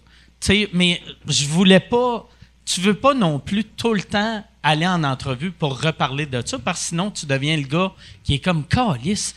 Pourquoi qu'il parle juste de Non, mais- ça? non, tu mais étais regarde, sorti de la dépression à coup de Romanco. moi, non, moi non plus, je ne veux pas trop en parler parce qu'effectivement, tu es en, t'es en procès, tu es en jugement, puis l'animateur de Tout le monde en parle Mais te là, dit là, de là, faire attention. là, c'est fini anyway. Tu sais, vu que j'ai payé mon dernier bill hier. OK, Fait fait que c'est réglé. C'est, mais euh, tu sais, à mon avocat. Là, Oui, tu oui, oui, je comprends. Ouais. Mais ce que je voulais dire, c'est Ah, que. T'as pas acheté juge, finalement. Non, non, T'as hein. manqué d'argent. Mais ce que je voulais dire, c'est qu'une joke, là, soit à passe, soit à casse. Si je fais un gag, euh, ou on fait un gag, on le trouve super drôle, ça rit pas, t'as beau te dire, Asti, ils n'ont rien compris. Cette joke-là, garde-la pas. Ah ouais, ben Elle ouais. passe Ah, mais c'est hey, que- jamais ceux-là Ah, le problème, Guy. C'est sûr que le monde rit. C'est sûr que le monde rit que. que- Non, qui- mais je veux dire, c'est que tu justifies rien. J'ai fait un gag, ça rit. Oui, t'as parlé de ça, t'as dit ça de telle personne. Oui. Puis comment tu réagis? Ben, c'est quoi ta question? J'ai fait une joke une fois. Après ça, Mm-hmm. j'ai fait une joke sur quelqu'un d'autre ou quelque chose d'autre. Réponds pas là-dedans. Tu l'as t'as pas trouvé ça drôle. Ben, c'est ce que je te dis. Mm. Moi, depuis, temps- depuis, qu'on, depuis que j'ai fait cette joke-là, j'en ai fait 2000 autres. Je sais pas si t'en as pogné une couple là-dedans, mais c'est. Moi, je, je, je commande jamais, Ah jamais les jokes. Jamais. J'ai jamais fait ça. Ça m'intéresse pas. Tu l'as aimé. Je dis merci. Je l'ai trouvé plate. Je dis, ben, c'est ça. J'ai jamais embarqué là-dedans. Pierre ça, on se, le- on se le disait, là. On commande. Mais aussitôt, en plus, si tu si tu t'excuses pour une joke, tu rouvres la porte qu'il va falloir que tu t'excuses pour toutes les jokes après. Ben non, mais à la limite, tu pourrais t'excuser parce que vraiment, tu as dit une affaire que tu pensais pas. C'est pas grave de s'excuser. Ben moi, quand je fais une mais c'est grave je de se pense justifier. C'est pas la même affaire. Hmm. S'excuser, c'est je m'excuse, j'ai mauvais goût, euh, euh, ça a dépensé ma pensée ou j'étais sous quand j'ai dit ça. Ça, ça, c'est correct. Te Ça, justifier ça, dans ta- ça, ça, toi, ça marche. Chris, ça va Ça, ça marche en. Tabarnak. J'aurais dû m'amener. Toi, tu pourrais dire, de j'étais pas sous, j'étais pas sous, j'étais pas moi-même. Alors que moi, quand je dis ça, ça passe pas tellement, tu sais, je suis pas souvent sous. Fait que, mais euh, mais c'est ça, c'est de pas se justifier, c'est de- d'assumer ou de s'excuser, puis sinon, tant pis. Tu trouves-tu que, tu sais, on dirait les plus vieilles générations, on n'arrête pas de dire que à cette heure, on peut plus rien dire. Tu sens-tu qu'il y, a- qu'il y a vraiment une grosse différence? Ou c'est juste on entend plus le, le 1, le 1 de chialeux qu'on n'entendait pas dans le Ben, temps? c'est peut-être plus que 1 Tu sais, Ou 5 mais, mais- ouais, mais ils ont le droit de s'exprimer aussi. C'est l'importance que tu, as- que tu leur accordes dans la collectivité. De ce temps-ci, là, euh, que ce soit avec euh, euh, le mot en N, que ce soit la- les, ce qu'on appelle les woke, il y a des. mais ils ont tout le droit de dire ça, puis ils ont tout le droit de se sentir offensés. Puis ils ont le droit de le dire. Puis toi, comme individu, comme collectivité, ben, tu réagis à ça. Mm. En disant, je suis d'accord avec toi, je reconnais ta sensibilité et je vais faire attention dorénavant. Ou tu dis, je te conseille de ne pas te tenir avec moi parce que moi, ça me dérange vraiment pas. Ouais. Parce que tu as le droit d'exprimer ta sensibilité, puis un autre, as le droit de dire Euh, moi, j'embarque pas là-dedans. La seule chose qu'il y a, quand c'est de la diffamation, quand c'est de l'insulte, quand c'est du mépris, quand c'est de la méchanceté dirigée envers un groupe ou un individu, ben là, en plus, c'est illégal de faire ça. Ouais. C'est passible de, de poursuite, d'amende et de prison. Mais euh, moi, je pense que, tu sais, c'est- c'est Rick Gervais là, qui, a, qui a dit, moi, j'aime beaucoup ce gars-là. là. J'ai l'impression que je serais bon pour être Rick Gervais. là. Il a dit, on peut rire de n'importe quoi, de la façon qu'on veut, puis si vous n'êtes pas content, tu peux décider que c'est important pour toi ou que tu t'en calisses Ouais, puis tout le monde chemine là-dedans. Fait que comme humoriste, tu dis, je dois faire attention à telle ou telle affaire parce que moi, ça me touche ou ça. Ben, c'est cool. Si quelqu'un s'en fout, puis qui fait des shows en conséquence en disant, euh, ça, c'est pour oreille avertie, ben, c'est pour oreille avertie. Fait que si je vais voir, mettons, un show de Mike Ward, puis tout le long du show, je fais Oh, oh, oh, oh. Moi, je vais pas dire, il est élevé, Mike Ward. Je vais dire, mais veux-tu bien me dire que c'est que tu tabarnak ici, Chris Ah ouais, ben d'épais? ouais. Ah ouais. C'est ça, qui, c'est ça que je vais dire, mais la personne a le droit d'être offensée. Elle a parfaitement le droit de, de te détester. Mais viens pas te faire souffrir. Vi- Viens pas là. Laisse-les Ouais, tran- surtout Laissez-vous mutuellement tranquille. Après Le- 30 ans de carrière, tu sais, moi, moi c'est l'affaire qui, qui me fait capoter quand le monde. Moi, moi ça arrive plus que le monde vienne me voir et sont choqués. Ça doit faire 20 ans que j'ai pas choqué personne dans ma salle à moi. Mais ça, ça- ça me faisait capoter quand euh, Yvon il était venu à sous-écoute puis il disait que euh, tout le long de sa carrière, il y avait du monde qui quittait la salle moitié de la salle. choqué. La moitié de la salle. La moitié, c'est beaucoup, là. Puis Chris, t'es allé voir Yvon, tu sais c'est qui Yvon, là. Tu sais, tu le découvres pas, t'as pas gagné tes billets au 6 à 6, là, tu sais. C'est... Chris, t'as payé. Comment tu peux payer puis pas être informé pour qu'est-ce que tu vas voir? Ouais. Ben, comme- Ça prouve une chose, Mike, qu'un jour, tu vas avoir les cheveux blancs puis une petite barbiche, puis tout le monde va dire c'était notre plus grand humoriste. Ouais, ouais. Et qui était fin. Et qui était fin. Mais, moi, j'étais un grand fan d'Yvon Deschamps. Puis, Puis là, euh, tu l'aimes peu? Oui, oui, j'adore Yvon.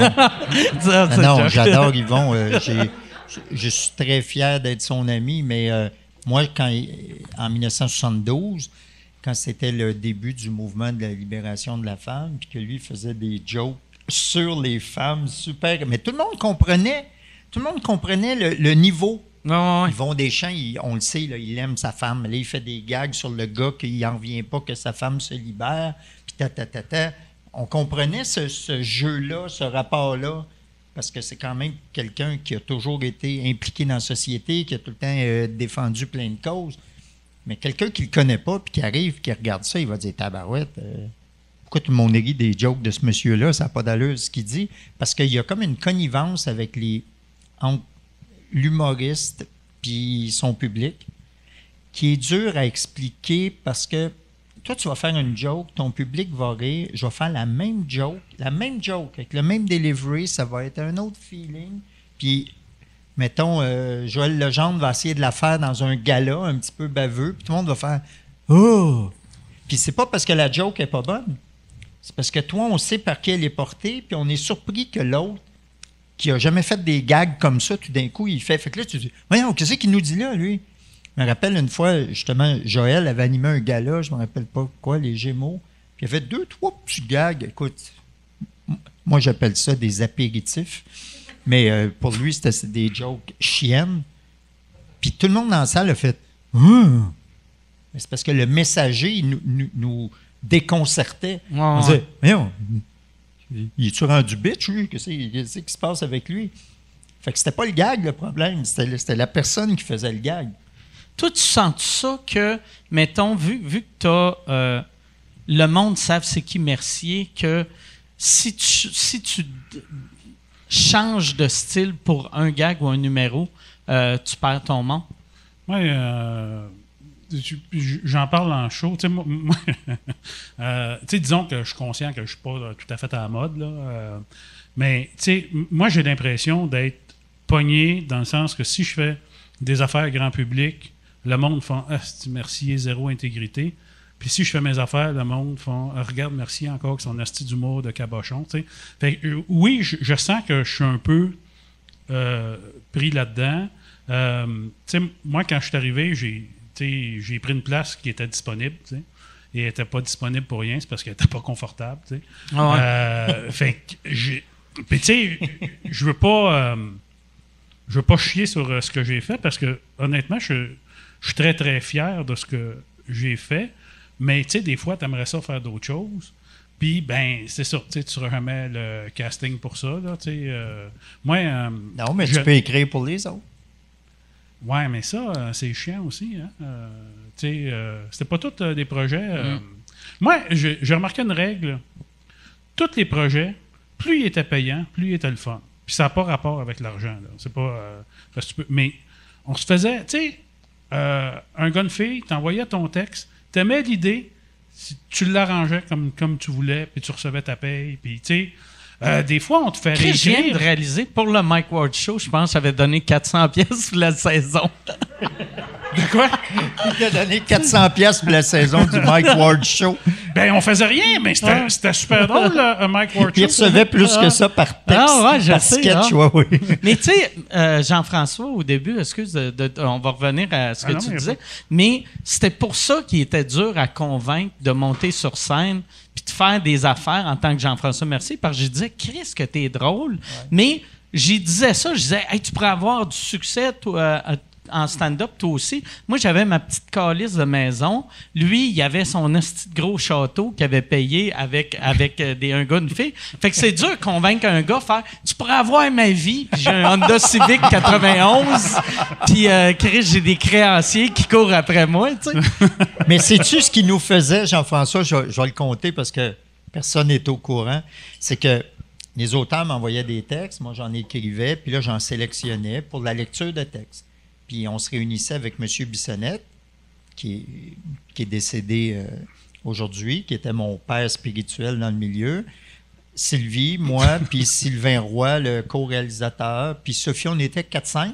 Et c'était la première fois qu'on lisait les textes. Sylvie les découvrait. Il y a- finalement, il y avait juste moi qui les avais lus. Mais Sylvie est super bonne, puis elle était willing. Alors, moi, je, je prenais les textes que je pensais qui étaient les meilleurs pour la lecture. Puis Jean-François, pour s'amuser, il m'envoyait tout le temps un texte qui avait aucune allure. Là. Tu peux pas faire ça. Il n'y a aucune chance que ce texte-là passe à TV. Mais Sylvie a trouvé ça drôle. Puis là, je donnais un petit coup de pied sur la table. Ça voulait dire, ça, c'est un texte où on essaye de le défendre. là. Puis là, ça me fait commencer du genre euh, Sylvie qui dit euh, Guy, euh, ça fait longtemps que tu n'es pas venu dans ma face. Puis là, puis là, moi, je disais. puis là, Mais moi, c'est de la fiction, Ah ça oui. se peut! Puis là, moi, je disais. Puis là, ma réplique, c'était ben écoute, euh, c'était les premières années, ça, maintenant, la, la passion a fait place à la tendresse. tu sais. Puis là, on lisait le texte. Puis là, M. Bissonnette, il disait. euh, puis tu sais, il était quand même ouvert d'esprit, mais il disait, il dit ça, il dit, je suis pas sûr que. Je suis pas sûr que ça peut passer à la télévision à 7 heures. Tu sais, nous autres, on le sait que ça passera jamais. Je disais, mais Jean, euh, ça dépend, hein? C'est des couples modernes, tout ça. Puis Sylvia disait, oui, puis quand c'est fait avec euh, respect. Fait que là, Jean-François, il nous envoyait tout le temps un esti de texte comme ça, qu'on lisait, puis qu'on essayait de défendre le plus possible jusqu'à temps qu'il y en a un qui éclate de rire, puis là, on disait, ben là, c'est une joke, là. On fera pas ça. Ah, Chris, que c'est drôle. Chris, que c'est drôle. Quand c'est, moi, je me rappelle, ben, quand c'est fait avec respect. Ouais, excuse de t'avoir coupé, euh, Jean-François? Ben, il n'y a, pas de trouble. De, quoi- de quoi qu'on parle là? Euh, Ah, si j'ai l'impression. Ouais, ouais, euh, ouais. euh, Il ben, faudrait un animateur. Ah, ouais. exact. Ah. non, C'est là, on, on en a C'est là. à- avant quatre bières, Ah. là, tu sais. c'est- là que tu vois qu'il sert à de quoi tes petits cartons?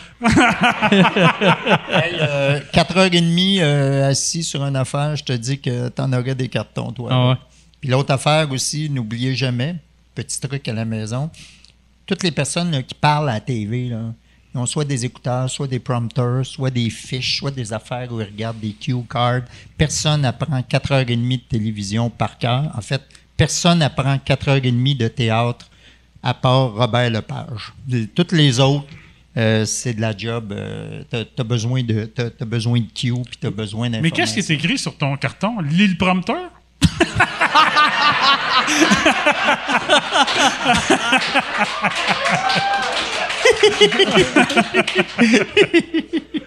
Est-ce que tu l'as retrouvé, ton idée, là, ou tu veux qu'on... Ouais, mais c'est. euh, euh, tu, tu disais que t'es- t'es- t'es- tu, tu sens que t'es t'es pas. euh, Ben, t'es- moi, moi pas je sais que ça, ça me nuit. Tu sais, euh, présentement, tu sais, je fais un. Ben, je sais pas si ça va revenir, mais tu sais, je faisais euh, Rire sans tabou euh, à Z, que je trouve Hey, que. c'était bon en passant. Ah, Ben, c'est merci, vraiment merci. bon. Ben, tu sais, c'est quelque Vraiment. chose que je suis vraiment fier. Ah ouais. euh,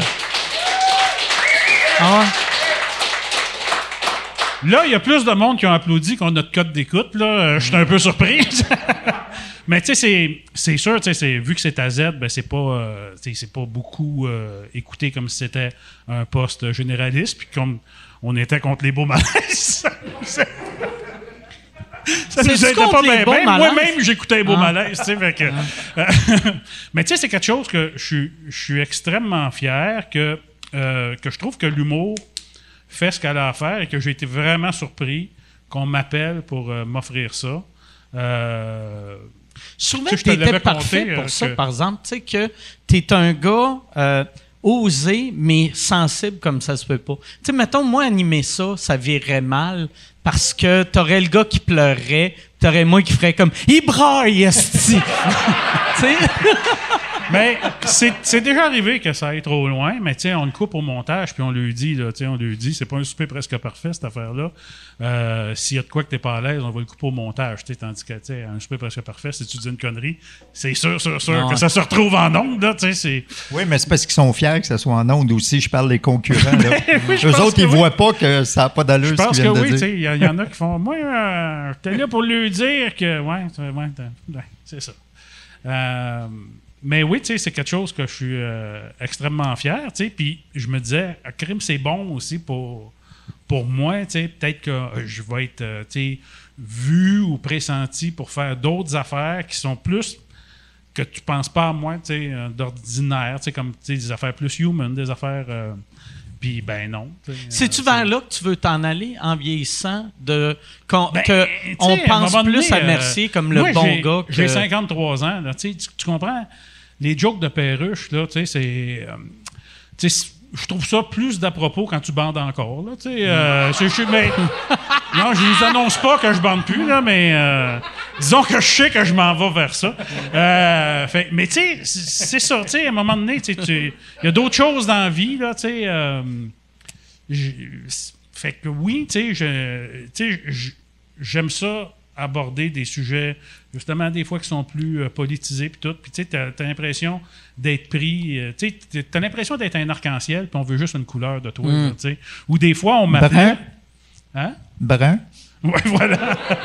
fameux arc-en-ciel brun. Mais tu sais, souvent, Jean-François? Mais y a... souvent, on m'appelait, moi, tu sais, puis tu sais, je voyais qu'il était là, ça serait cool d'avoir un serpent comme toi, avec ta couleur de serpent, puis tout. Puis tu sais, j'arrivais avec mes affaires, mes Ouais. textes, puis le monde faisait Ouais, mais tu sais, nous autres, on aime mieux quand c'est plus doux, Ah ouais. euh, quand c'est chaud. Tu te fais... fait que tu veux un chien, finalement. Tu veux pas un serpent pantoute, là, Ah tu sais. ouais. Fait que, ouais, c'est ça. Tu sais, je- Ça te tente pas, Jean-François, de. de... Tu sais, t'avais quand même conquis le web avec quelques capsules, puis t'étais bon là-dedans. Et moi, j'ai toujours été trop en avance sur mon temps. J'avais une chaîne, une YouTube qui marchait au bout. J'ai tout euh, laissé euh, tomber Ah ouais. ça. Puis là, il y a du monde qui gagne leur vie esti, là-dessus. Ah. croire? J'ai- et Puis moi, j'ai toujours refusé d'être payé pour ça. Puis je me disais, écoute, euh, écoute bien. Tu refusais d'être payé je refusais par d'être payé. YouTube, t'envoyais un chèque, tu non, le déchirais. Non, je, je déclarais you, pas. Je, je déclarais pas mes œuvres. Fait que comme ça, je me disais, si le monde ne sont pas contents, qu'est-ce que je veux pas les entendre chialer, quitter tu sais. Euh, mais écoute, ça, c'était euh, dans ma vision euh, de vieux bonhomme. Mais ça te tente pas de reprendre le web d'assaut pour refaire ton branding, peut-être, tu sais, euh, con- admettons, continuer de le développer? Julien Lacroix, il a laissé une place, là. tu rentres. Ben, honnêtement, euh, tu sais, j'ai déjà pensé. C'est quand même. euh, tu sais, j'ai quand même la chance d'avoir un, public euh, qui me suit, tu sais, puis de, faire des shows. J'aime bien euh, faire des shows. J'aime bien cette, cette relation-là que j'ai avec le public. Puis honnêtement, moi, plus je passe de temps sur les réseaux sociaux, moins je suis heureux, puis plus j'ai un désir de mort qui grandit à l'intérieur de moi. Fait que je me, je me dis, ouais, peut-être que c'est peut-être pas à la bonne place euh, pour moi. tu sais, Mais je pense, par exemple, ton stand-up, tu sais, il y a moyen de, euh, tu sais, de, de, de rester exactement quitté, mais sans le côté euh, joke de perruche. tu sais. Je pense, tu sais, Ben, comme. Oui et non, dans le sens que quand le monde vient te voir en show, ils ont des attentes, puis tu peux pas toutes décevoir leurs attentes. tu. Puis sou- souvent, leurs attentes sont impossibles tu dans- euh, à atteindre dans le sens que ils veulent avoir le Jean-François Mercier qu'ils ont vu dans le passé, mais ils veulent être surpris. tu. Fait que tu fais, ben, fait qu'il Tu faudrait peux pas que ça- avoir. ouais. c'est, c'est- faudrait que ça soit comme un peu différent quand même, tu. Euh, fait que, tu sais, je- ouais, c'est ça, fait- Je me retrouve un peu euh, dans une drôle de euh, position. Moi, dans mon deuxième show, j'avais fait un, virage où ce que je me voulais, je voulais devenir plus grand public, puis tu vois, ça, ça a eu l'effet inverse, tu sais. Le monde ont fait, ah non, non, nous autres, on aime ça, les vrais, qui, qui se tiennent puis qui tiennent à leurs affaires. Fait que euh, je les ai plus euh, envoyés à toi, tu sais. Ben, Yvon Deschamps avait fait un show qui s'appelait La mort du boss pour tuer son personnage euh, de d'employé de. Toi, tu préfères la mort de la perruche, puis Ah ouais? faire quelque chose d'autre. J'ai peur d'avoir péta sur le dos. Mais tu sais, moi, je, je n'avais d'ailleurs déjà parlé quand à, à Tout le monde en parle. Moi, c'était un choix que j'avais fait euh, il y a une couple d'années de. J'ai j'ai plus de numéros sur la sexualité. Vu que. euh, Puis la raison, c'est que, tu sais, je suis avec la même fille depuis une vingtaine d'années. Fait que t'as plus de T'as sexualité. plus de sexualité. non, mais, mais, tu sais, un, un raconter, un humoriste qui raconte un trip de cul, tu sais, un- une, une histoire de one night, c'est drôle. Ou, mais mais tu sais, de raconter de la sexualité de quelqu'un que tu es avec depuis 20 ans, je trouve ça weird. Parce que je veux pas tomber dans les clichés de ça, on fourre plus. Mais en même temps, je, tu sais, Mais j'ai vu plein de numéros, ben plein de numéros, mais en tout cas, j'ai, quelques numéros qui me viennent en tête. Je trouvais que tu le réinventais bien, ça, comme quand tu écoutais des euh, films porno gays avec euh, Ouais, ouais, ta ouais. blonde, mais ça, que ça- toi, t'étais super ouvert, mais ton pénis, s'il y avait peur! ça, on dirait, c'était c'était comme le dernier show que je voulais enterrer, ce côté-là. Puis après, vois-tu, le show d'après, il a un peu moins marché. Mais le show, de- tu sais, on dirait que ça a pris un. Ça a pris un show pour que le monde fasse OK, c'est plus ça. Tu sais, ma, ma première tournée, j'avais des coups de téléphone. Deuxième tournée, je voulais pas en faire, mais j'ai fait, je vais en faire un peu. Troisième tournée, je n'avais pas. Le monde sont fâchés une minute, puis après, ils oublient, tu sais. Mais tu sais, parce que si tu fais plus des gags de sexe, tu sais, je vais faire quoi, tu sais, des, des gags sur des enfants handicapés, tu sais, Ah ouais. pas, tu sais, je- Ça, c'est inacceptable. ça, là. hey, euh, Yann, il doit y avoir bien des questions, j'ai l'impression. Ouais, ouais, ouais, ouais. Il y a, euh, il y a Raphaël qui demande Guy, as-tu des plans pour l'après tout le monde en parle ou d'autres plans futurs qui sortent? Compter ton argent, Guy! Non, Jean-François, il y a des gens qui font ça. Euh, ben là, euh, oui, oui, oui, j'en ai toujours des plans, mais euh, j'ai- je suis pas très carriériste, moi. euh, Big Brother 2.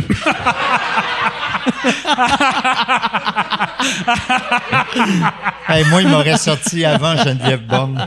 Mais euh, la réponse, c'est j'ai un projet. Oui, j'ai un projet. Il marchera s'il marche. Là, je fais euh, Bébéatrice pour la quatrième année. Là, je suis en train d'écrire la quatrième saison, mais la tournée, en fait, euh, l'enregistrer.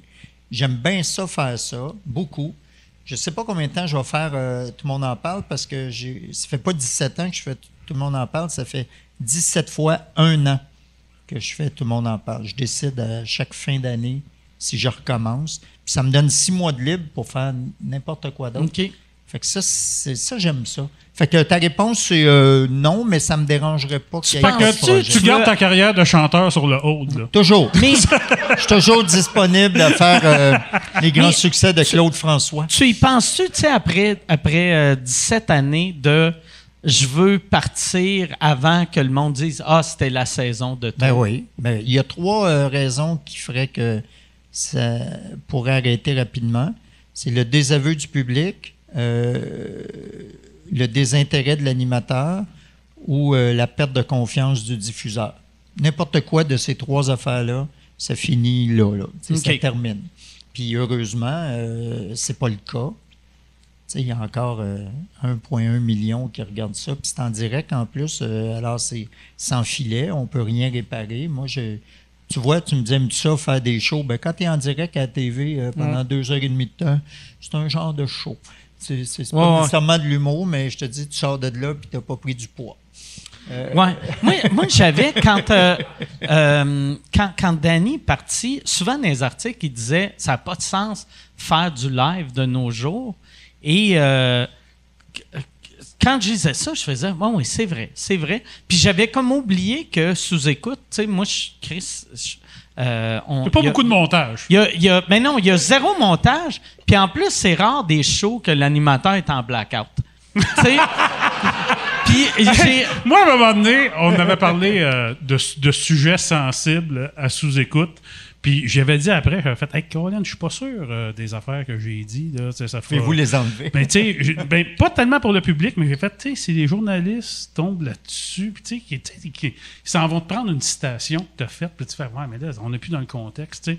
Puis il me dit, non, non, euh, tu l'as dit euh, dans deuxième heure, il n'y a pas un journaliste qui va se taper Ouais. le sous-écoute au complet. Mais c'est vrai, Inquiète-toi pas. Puis c'est vrai, je n'ai jamais entendu parler. Moi, moi c'est vraiment. J'ai réalisé que, mettons, les, je te parle, euh, les journalistes à potins, là, maintenant, ils écoutent sous-écoute, mais ils décrochent après 11 minutes parce que, euh, tu sais, fait que si- s'il n'y a rien de choquant dans les 11 premières minutes, on est correct. Ils ne savent pas qu'il y a eu un striptease à la fin. non, non, c'est ça. là, Tu sais, ouais. Ça pourrait finir, toi, qui parle contre Radio Cannes, qui chie sa table.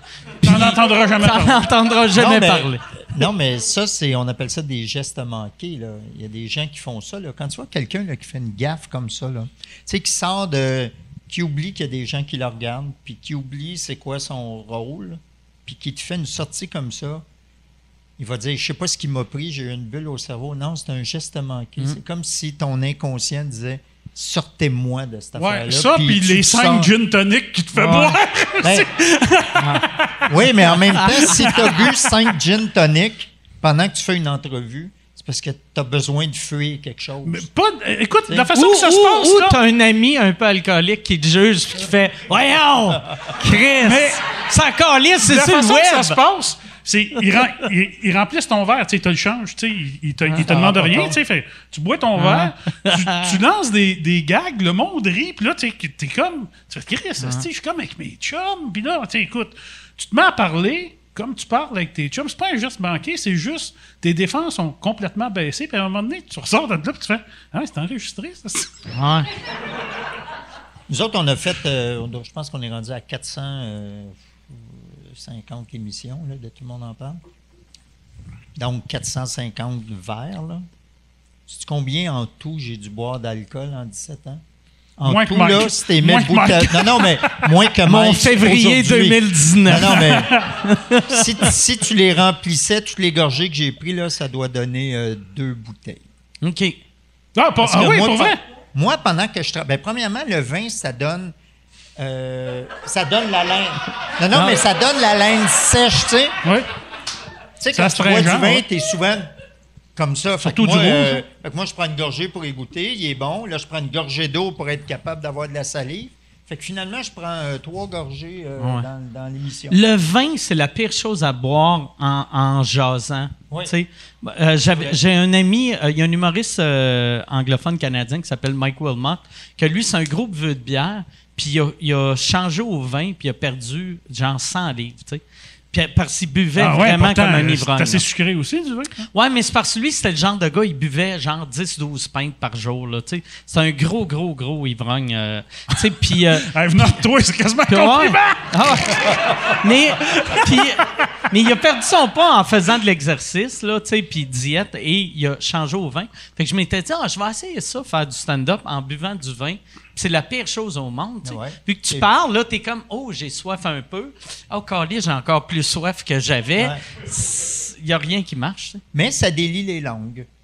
Euh, au début, surtout, là, les gens arrivaient, ils étaient nerveux. Ah ouais? là. Ben oui, mais sauf qu'en même temps, tu le fais une fois ou tu vois une fois ou deux un invité qui était un peu chaud, puis tu dis Oh, mauvaise idée. Toi- Fait que là, tout le monde prend des petites gorgées Je- polies. là. Je repensais à ça. Tu sais, mettons, les, la première saison, tout le monde en parle. Il y avait une affaire qui était magique, c'est que le monde réalisait pas l'impact que tout le monde en parle arrivait. Tu sais, mettons un non Raël qui a scrappé euh, toute sa crédibilité au Québec, le Doc Mayou. euh, tu sais, il y, y en avait gros qui arrivaient, puis qui, tu sais, Ouais. c'est- Ça! Tu sais, t'as- souvent dit en entrevue. Tu sais, au début, on disait que tout le monde en parle. Au début, c'était comme un dîner de con. Puis tu disais, en entrevue, tu dis tout le temps, non, non, non. c'est- Mais c'était un dîner de con, la première année. Non, pour faire un dîner de con, il faut un con.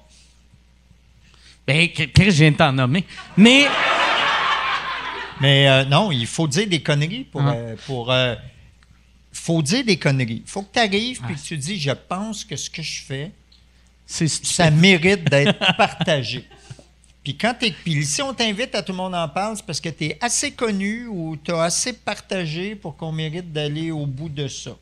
Tu as nommé deux exemples euh, de gens qui ont présumé que leur public, c'était le public. Puis, euh, tu sais, euh, quand j'étais jeune puis que je faisais pas de la TV, je disais Hey, ils sont prétentieux, les gens, quand ils disent Moi, mon public. Non, mais ils font bien de dire ça.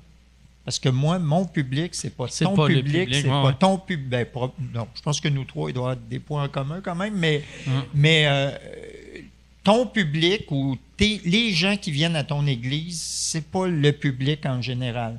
Le public du Doc Mayo, c'est pas le public de tout le monde en parle. Puis là, quand tu arrives là, puis tu dis toutes tes affaires, puis ça se peut qu'il y ait des gens qui s'inscrivent en faux ou qui disent Ouais, on se dit, qu'est-ce qu'il raconte là, lui? Ça, ça, ça se peut que ça arrive aussi. Puis, euh, tu sais, un- Ben, 1,1 c'est- million de téléspectateurs, avec tous les médias qui le regardent, là, parce qu'on s'entend que c'est couvert comme, comme la première année, euh, t'es mieux d'arriver là préparé. Hein?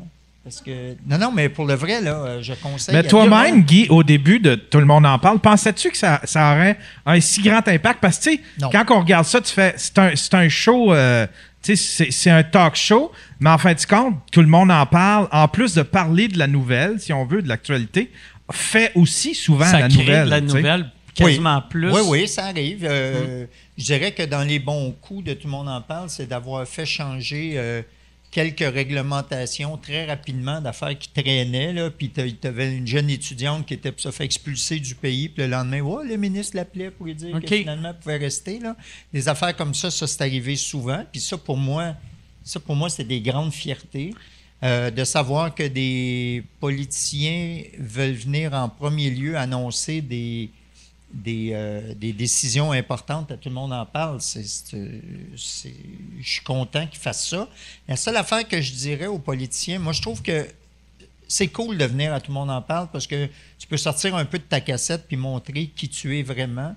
Mais je pense que si tu es un politicien puis tu ne vas qu'à tout le monde en parle puis que tu refuses d'affronter les vrais journalistes, là, t'es chieux. Ouais. Là, c'est poche parce que c'est, tu dois affronter les scrums, tu dois affronter les journalistes politiques, par exemple, qui te couvrent. Puis, ah ouais, viens avoir du fun à tout le monde en parle ou viens annoncer des affaires si tu veux, mais affronte les gens euh, qui sont capables de juger au quotidien de ce que tu fais. là.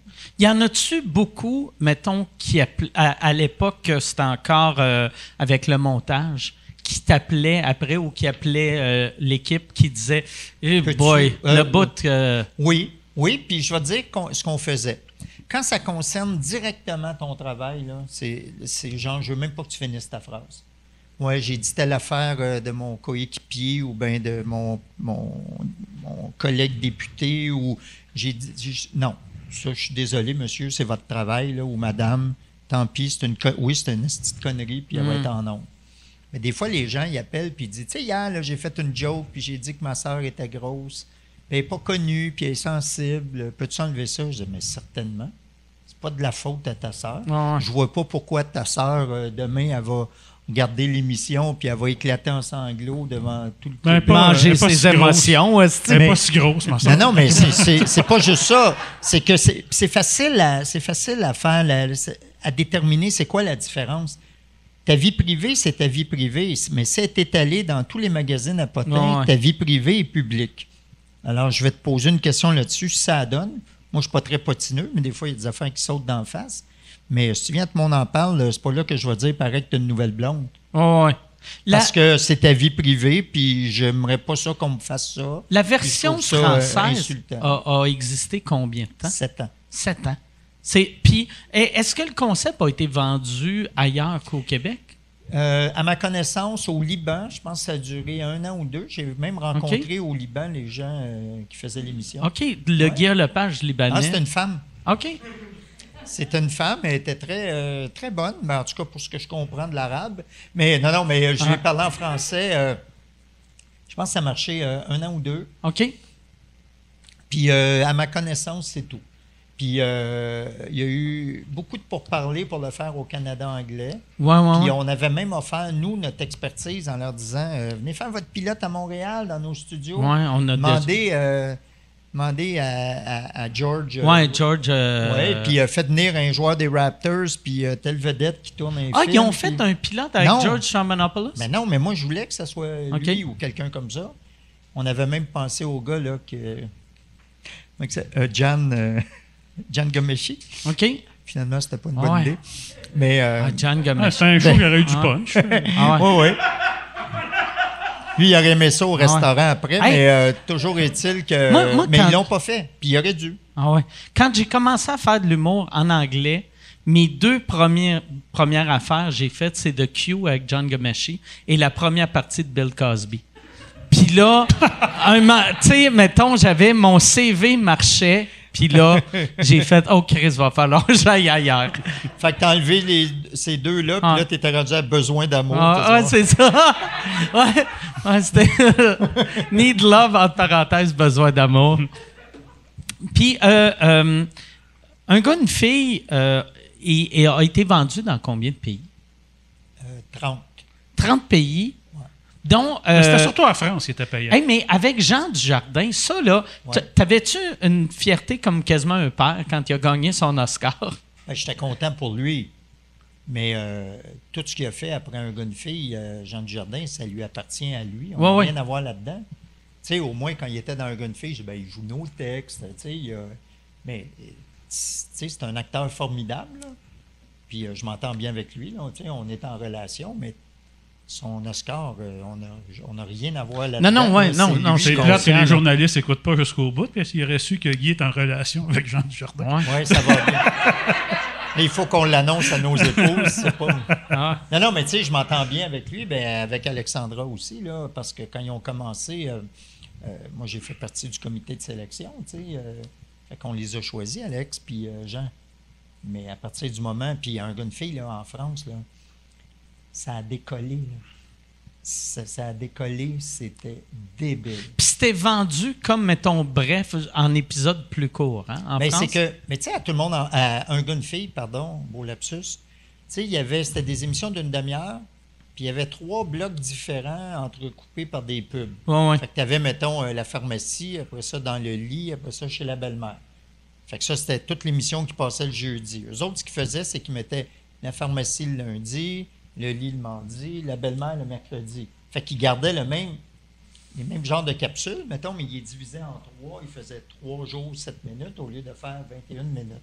Ce qui est une excellente idée, d'ailleurs. Mm. Mais ça ne marche pas ici. Euh, le, le concept nord-américain de la télévision, il n'y a pas de place dans des grilles horaires pour mettre Mm. Ça sept pourrait minutes. juste marcher, genre maintenant avec le streaming, tu sais, un Netflix, euh, Euh, oui. tout.tv, Oui, oui. euh, Euh, là ça marcherait. Oui, on pourrait prendre, par exemple, tous les un gars, une fille, Ouais. mettons, du Québec, puis euh, il y avait 150 émissions, puis en faire 450 capsules, parce que les histoires se tenaient. euh, Les, les Ouais, un gars, une fille, ça. euh, Puis ça passe en reprise, puis ça a super bien vieilli, hein, un gars, une fille. Ça passe, euh, ben, ouais. c'est, c'est les looks puis les costumes, là, qui, puis les- la grosseur des téléphones qui passent pas super bien, mais je dirais que le rapport, mettons, appelons ça du couple, là, la relation dans un couple entre un gars puis une fille, mais pas nécessairement juste un gars puis une fille, parce que la plupart des couples sont complémentaires. Puis nous autres, on avait bien des feedbacks de couples gays. Parce qu'un gars nous écrivait puis disait Ouais, moi, mon chum, il est comme Sylvie, il aime pas tel genre d'affaires. Ou une fille, elle disait Moi, ma blonde, elle aime pas ça le camping, elle est comme Guy. Puis souvent, dans des couples, c'est, les, les gens sont. Ah euh, ouais, des lesbiennes qui n'aiment pas le camping. Ouais, c'est pas mon meilleur exemple. mais, euh, mais tu comprends, souvent dans des couples, les gens sont complémentaires. Il y en a un qui tire un vers, vers quelque chose, puis l'autre, euh, puis ça fait des Vers le bas. Non, mais ça fait souvent des tire couples vers de le haut, l'autre compromis. vers le Puis bas. les couples les plus ennuyants, c'est les couples qui sont pareils. là. C'est ceux qui disent euh, Nous avons adoré tel film. Ouais. Nous avons été déçus par Rome. Tu, sais, ou tu dis, ben Chris, faites-vous des soupers entre vous autres, puis euh, euh, expliquez-nous pas comment vous êtes formidables. Tu sais, Il n'y a rien de plus plate que ça. Fait que ce rapport-là, le couple, c'est payant en dramatique, c'est payant en humour, parce que c'est toutes des affaires qu'on vit ou qu'on veut vivre ou qu'on a vécu. Les références, là, ils sont hyper clairs. là. N'importe qui qui est en couple, là, un an, deux ans, là, qui a laissé passer un petit peu la, la passion pour euh, la, la routine, là, il va se reconnaître dans Ouais. plein, plein, Que ça plein soit en d'affaires. 1950 ou en 2020 Ben oui. ou en, en- au Liban ou en Allemagne, c'est la même réalité. Ben, moi, c'est ça qui m'avait surpris parce que moi, tu sais, euh, ce couple-là, moi, à Montréal, je le mettais, mettons, sur le plateau, puis je me disais, hey, je suis même pas sûr que ça va pogner à l'extérieur de Montréal. Puis ça a pogné. Puis Chris a pogné au Liban. Puis, puis je me suis rendu compte, oui, mais Ah. un couple là, de 30, de 30-35 ans qui se demande s'il veut avoir un enfant, s'il veut rester dans une maison ou dans un condo, s'il veut s'en aller en banlieue ou en ville, s'il garde sa job ou s'il part à son compte. Euh, ben, ce couple-là, il existe à, Ouais. à Paris, à Beyrouth, à Varsovie, à pays- Moscou. C'est, Les seuls pays où qui n'ont pas ça, ils n'ont pas de télé. Tu sais, mettons, un, un pays ultra pauvre qu'ils ont, ils, ils pensent jamais déménager peut-être en banlieue, ils n'en ont pas de télé. Ben, oui. qu'ils peuvent pas t'écouter. Puis moi, j'ai même été surpris de savoir que, bon, euh, ça a été fait en, en- en Afrique, euh, au, Séné- Sénégal, mais ça a été fait aussi à Dubaï. Au Sénégal, c'est-tu un gars, huit filles?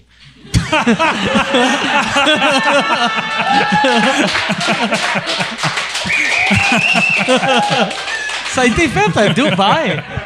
Oui, à Dubaï, avec, avec le, le gars qui a son affaire sur la tête, là, puis euh, Il y en a plus qu'un. un quoi? Non, non, tu dis avec le gars qui a son affaire sur la tête. oui, il y en a plus. Non, non, mais je sais pas comment ça s'appelle, là, mais euh, parce que je bois de l'eau, là, je commence à être étourdi. Mais euh, non, non, il y a une couple de versions qui sont un peu étonnantes. Puis la raison pour laquelle euh, je suis allé dans la plupart de ces pays-là, c'est que la première version qu'il y a eu, c'était la, la version euh, flamande en Belgique. En Belgique. Puis ils nous ont envoyé la, la première version, puis le gars et la fille étaient très laids, puis ils se ressemblaient comme deux gouttes d'eau. Fait que tu avais l'impression que c'était un gars qui frenchait sa sœur, puis qui essayait de la fourrer. Puis là, là, tu faisais arc. Puis là, moi, j'ai regardé ça, puis j'ai- vraiment pensé, je dis, c'est une surprise, surprise, il me niaise, là. tu sais, je suis venu pour dire, euh, Asti, c'est- puis là, d'un coup, j'ai dit, non, c'est sûr qu'il y a des caméras. J'ai dit, voyons, ça n'a pas d'allure en essayant de voir où c'est qu'il avait mis les caméras pour me rendre compte que, tu vois, tu as beau avoir des bons textes, ben si tu pas euh, un bon casting, des bons réalisateurs, etc. Fait que là, on a décidé de, autant que possible, d'aller dans ces pays-là. Ça doit être magique, ça, quand tu vois, mettons, euh, un remake de quelque chose que tu as déjà fait dans une autre langue, parce que tu sais exactement ce qu'ils disent, mais tu comprends rien. Ben, tu es même capable de dire euh, il s'est trompé Il ou, mal dit. ou il était faux. Ah.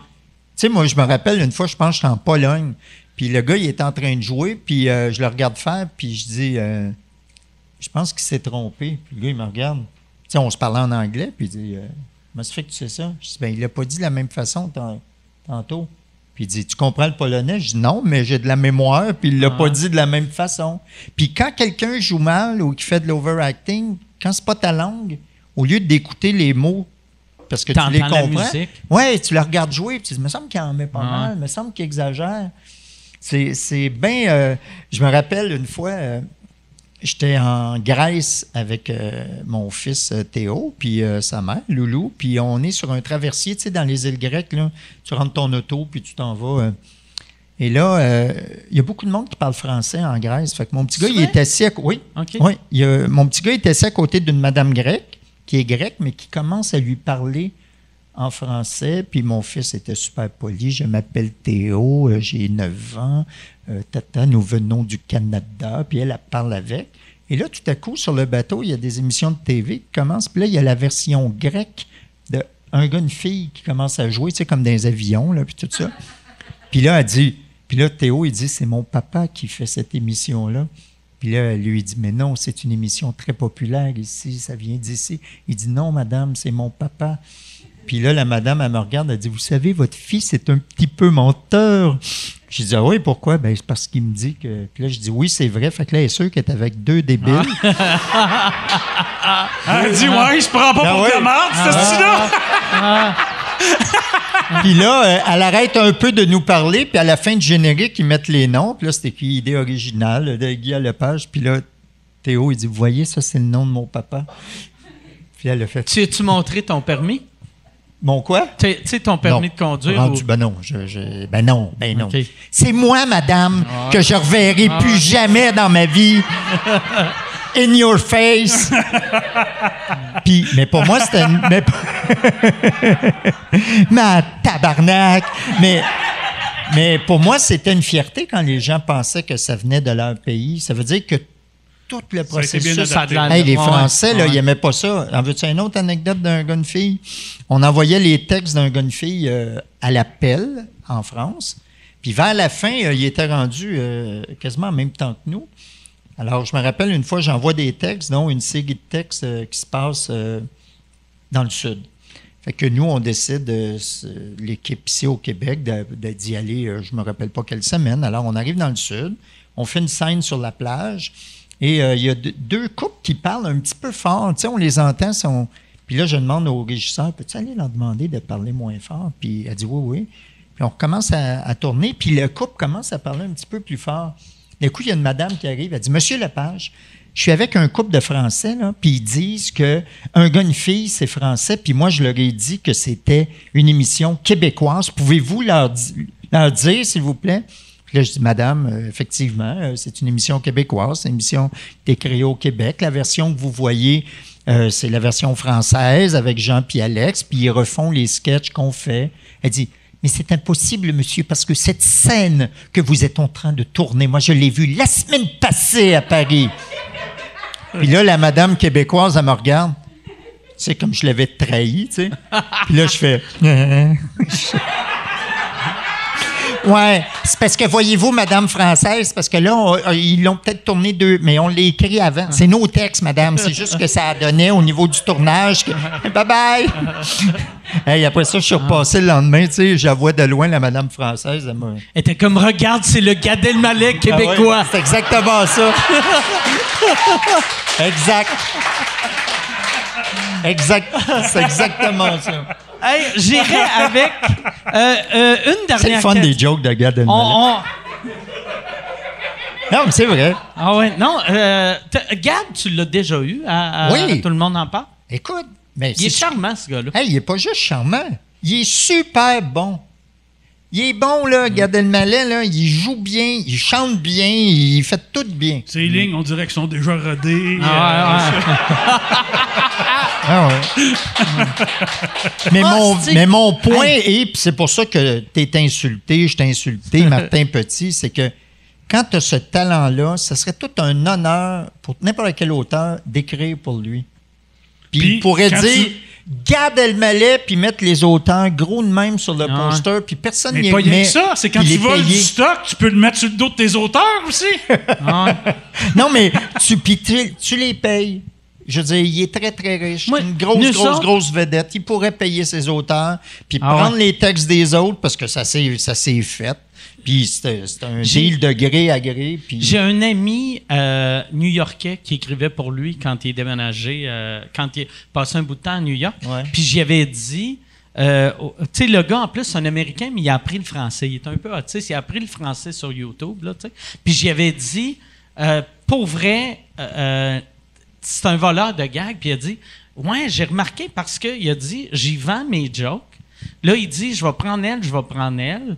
euh, puis il me paye pour les jokes. Mettons, les jokes qu'il achetait, il les faisait à New York, mais il dit, des fois, je vais sur YouTube, puis je vois les jokes qu'il m'a pas achetés, qu'il les a fait en France ou à Montreux. Ah. J'étais comme, tabarnak, le gars vaut 60 millions. Ouais. Payer un gag à un, un- un humoriste de Comedy Club de New York, tu lui donnes 2,50. Mais la non, mais c'est juste ça qui est, pas la fin du ça monde, qui est insultant parce ça, que est-ce que c'est un, un grand artiste? La réponse, c'est oui. Là. Il clenche la plupart des humoristes à peu près à tous les niveaux. Paye tes auteurs, câlisse, c'est tout. Il y a, nous autres, la, la critique la plus weird qu'il y a sur, euh, euh, tu sais- les reviews de Google, là, quand tu regardes le bordel comme des clubs, tu sais, mettons, on a surtout des 5 étoiles, mais on a, euh, quand tu cliques à une étoile, celui du haut, c'est une madame qui a dit qu'on est antisémite parce qu'on ne laisse pas Gad Elmaleh jouer ici parce qu'il est juif.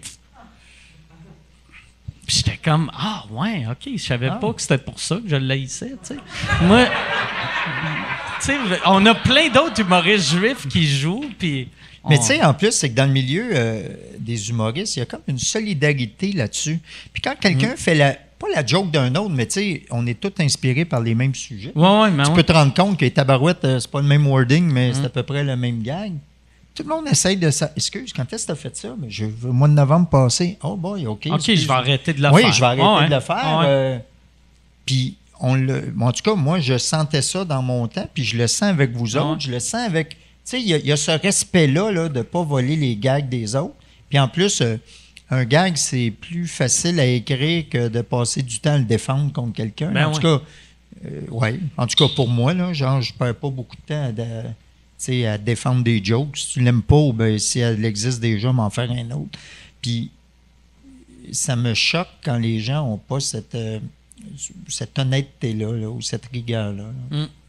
Ben moi aussi. Hey, on va aller. Oui, on a. On, il nous reste cinq minutes parce que Guy. Euh, y a- que j'ai il y a des enfants en bas âge. Il y a, il y a des enfants en bas âge. Et fait que. C'est, c'est moi qui vais le chauffer, inquiétez-vous pas. Euh, fait que j'irai avec une dernière Donc, question. non, quand t'as des enfants en bas âge, t'as une femme aussi en bas âge.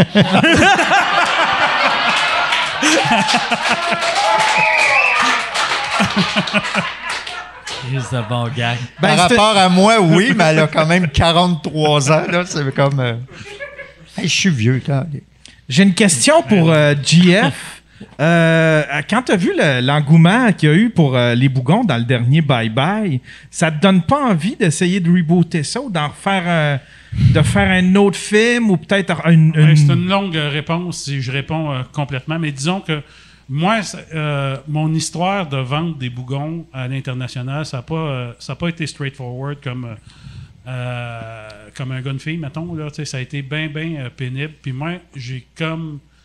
Les bougons, ça a été une grande fierté, mais ça m'a beaucoup blessé à plusieurs égards. pour faire le film aussi, il a fallu faire beaucoup de changements. Il est arrivé plein d'affaires. Tu au final, tu euh, fallait pas dire quand ça sortait, mais c'était pas le film qu'on voulait euh, remettre. Puis, c'était pas le film du premier scénario. Écoute, il y a eu euh, cinq réalisateurs qui sont passés dessus, qui nous ont fait euh, réécrire. On a eu. Ah, euh, ouais, cinq réalisateurs. Ouais, ouais, ouais. Tu sais, on, euh, ça, a été euh, sur une période de 4-5 ans, je pense. Là, Tu sais, à un moment donné, euh, je disais à Avard et à Morissette, là, parlez-moi-en plus, là, je ne veux plus l'entendre parler. Puis d'habitude, quand tu es rendu au cinquième réalisateur, c'est lui le meilleur. Attends, attends, notre comic relief, Antoine Bertrand, a fait une crise cardiaque durant deux semaines Ah. de euh, tournage. Fait que là, tu es obligé de couper tes scènes les plus drôles parce que. Ben parce qu'il est en train de mourir, puis tu sais, tu peux pas faire. Ah! Parce qu'il est en train de Ah, mourir, ah, tu sais, tu fais. Hey, mais là, euh, mais on est-tu assuré pour ça, tu sais? Puis ils font. euh, on est assuré pour tout avec Antoine, sauf malaise cardiaque.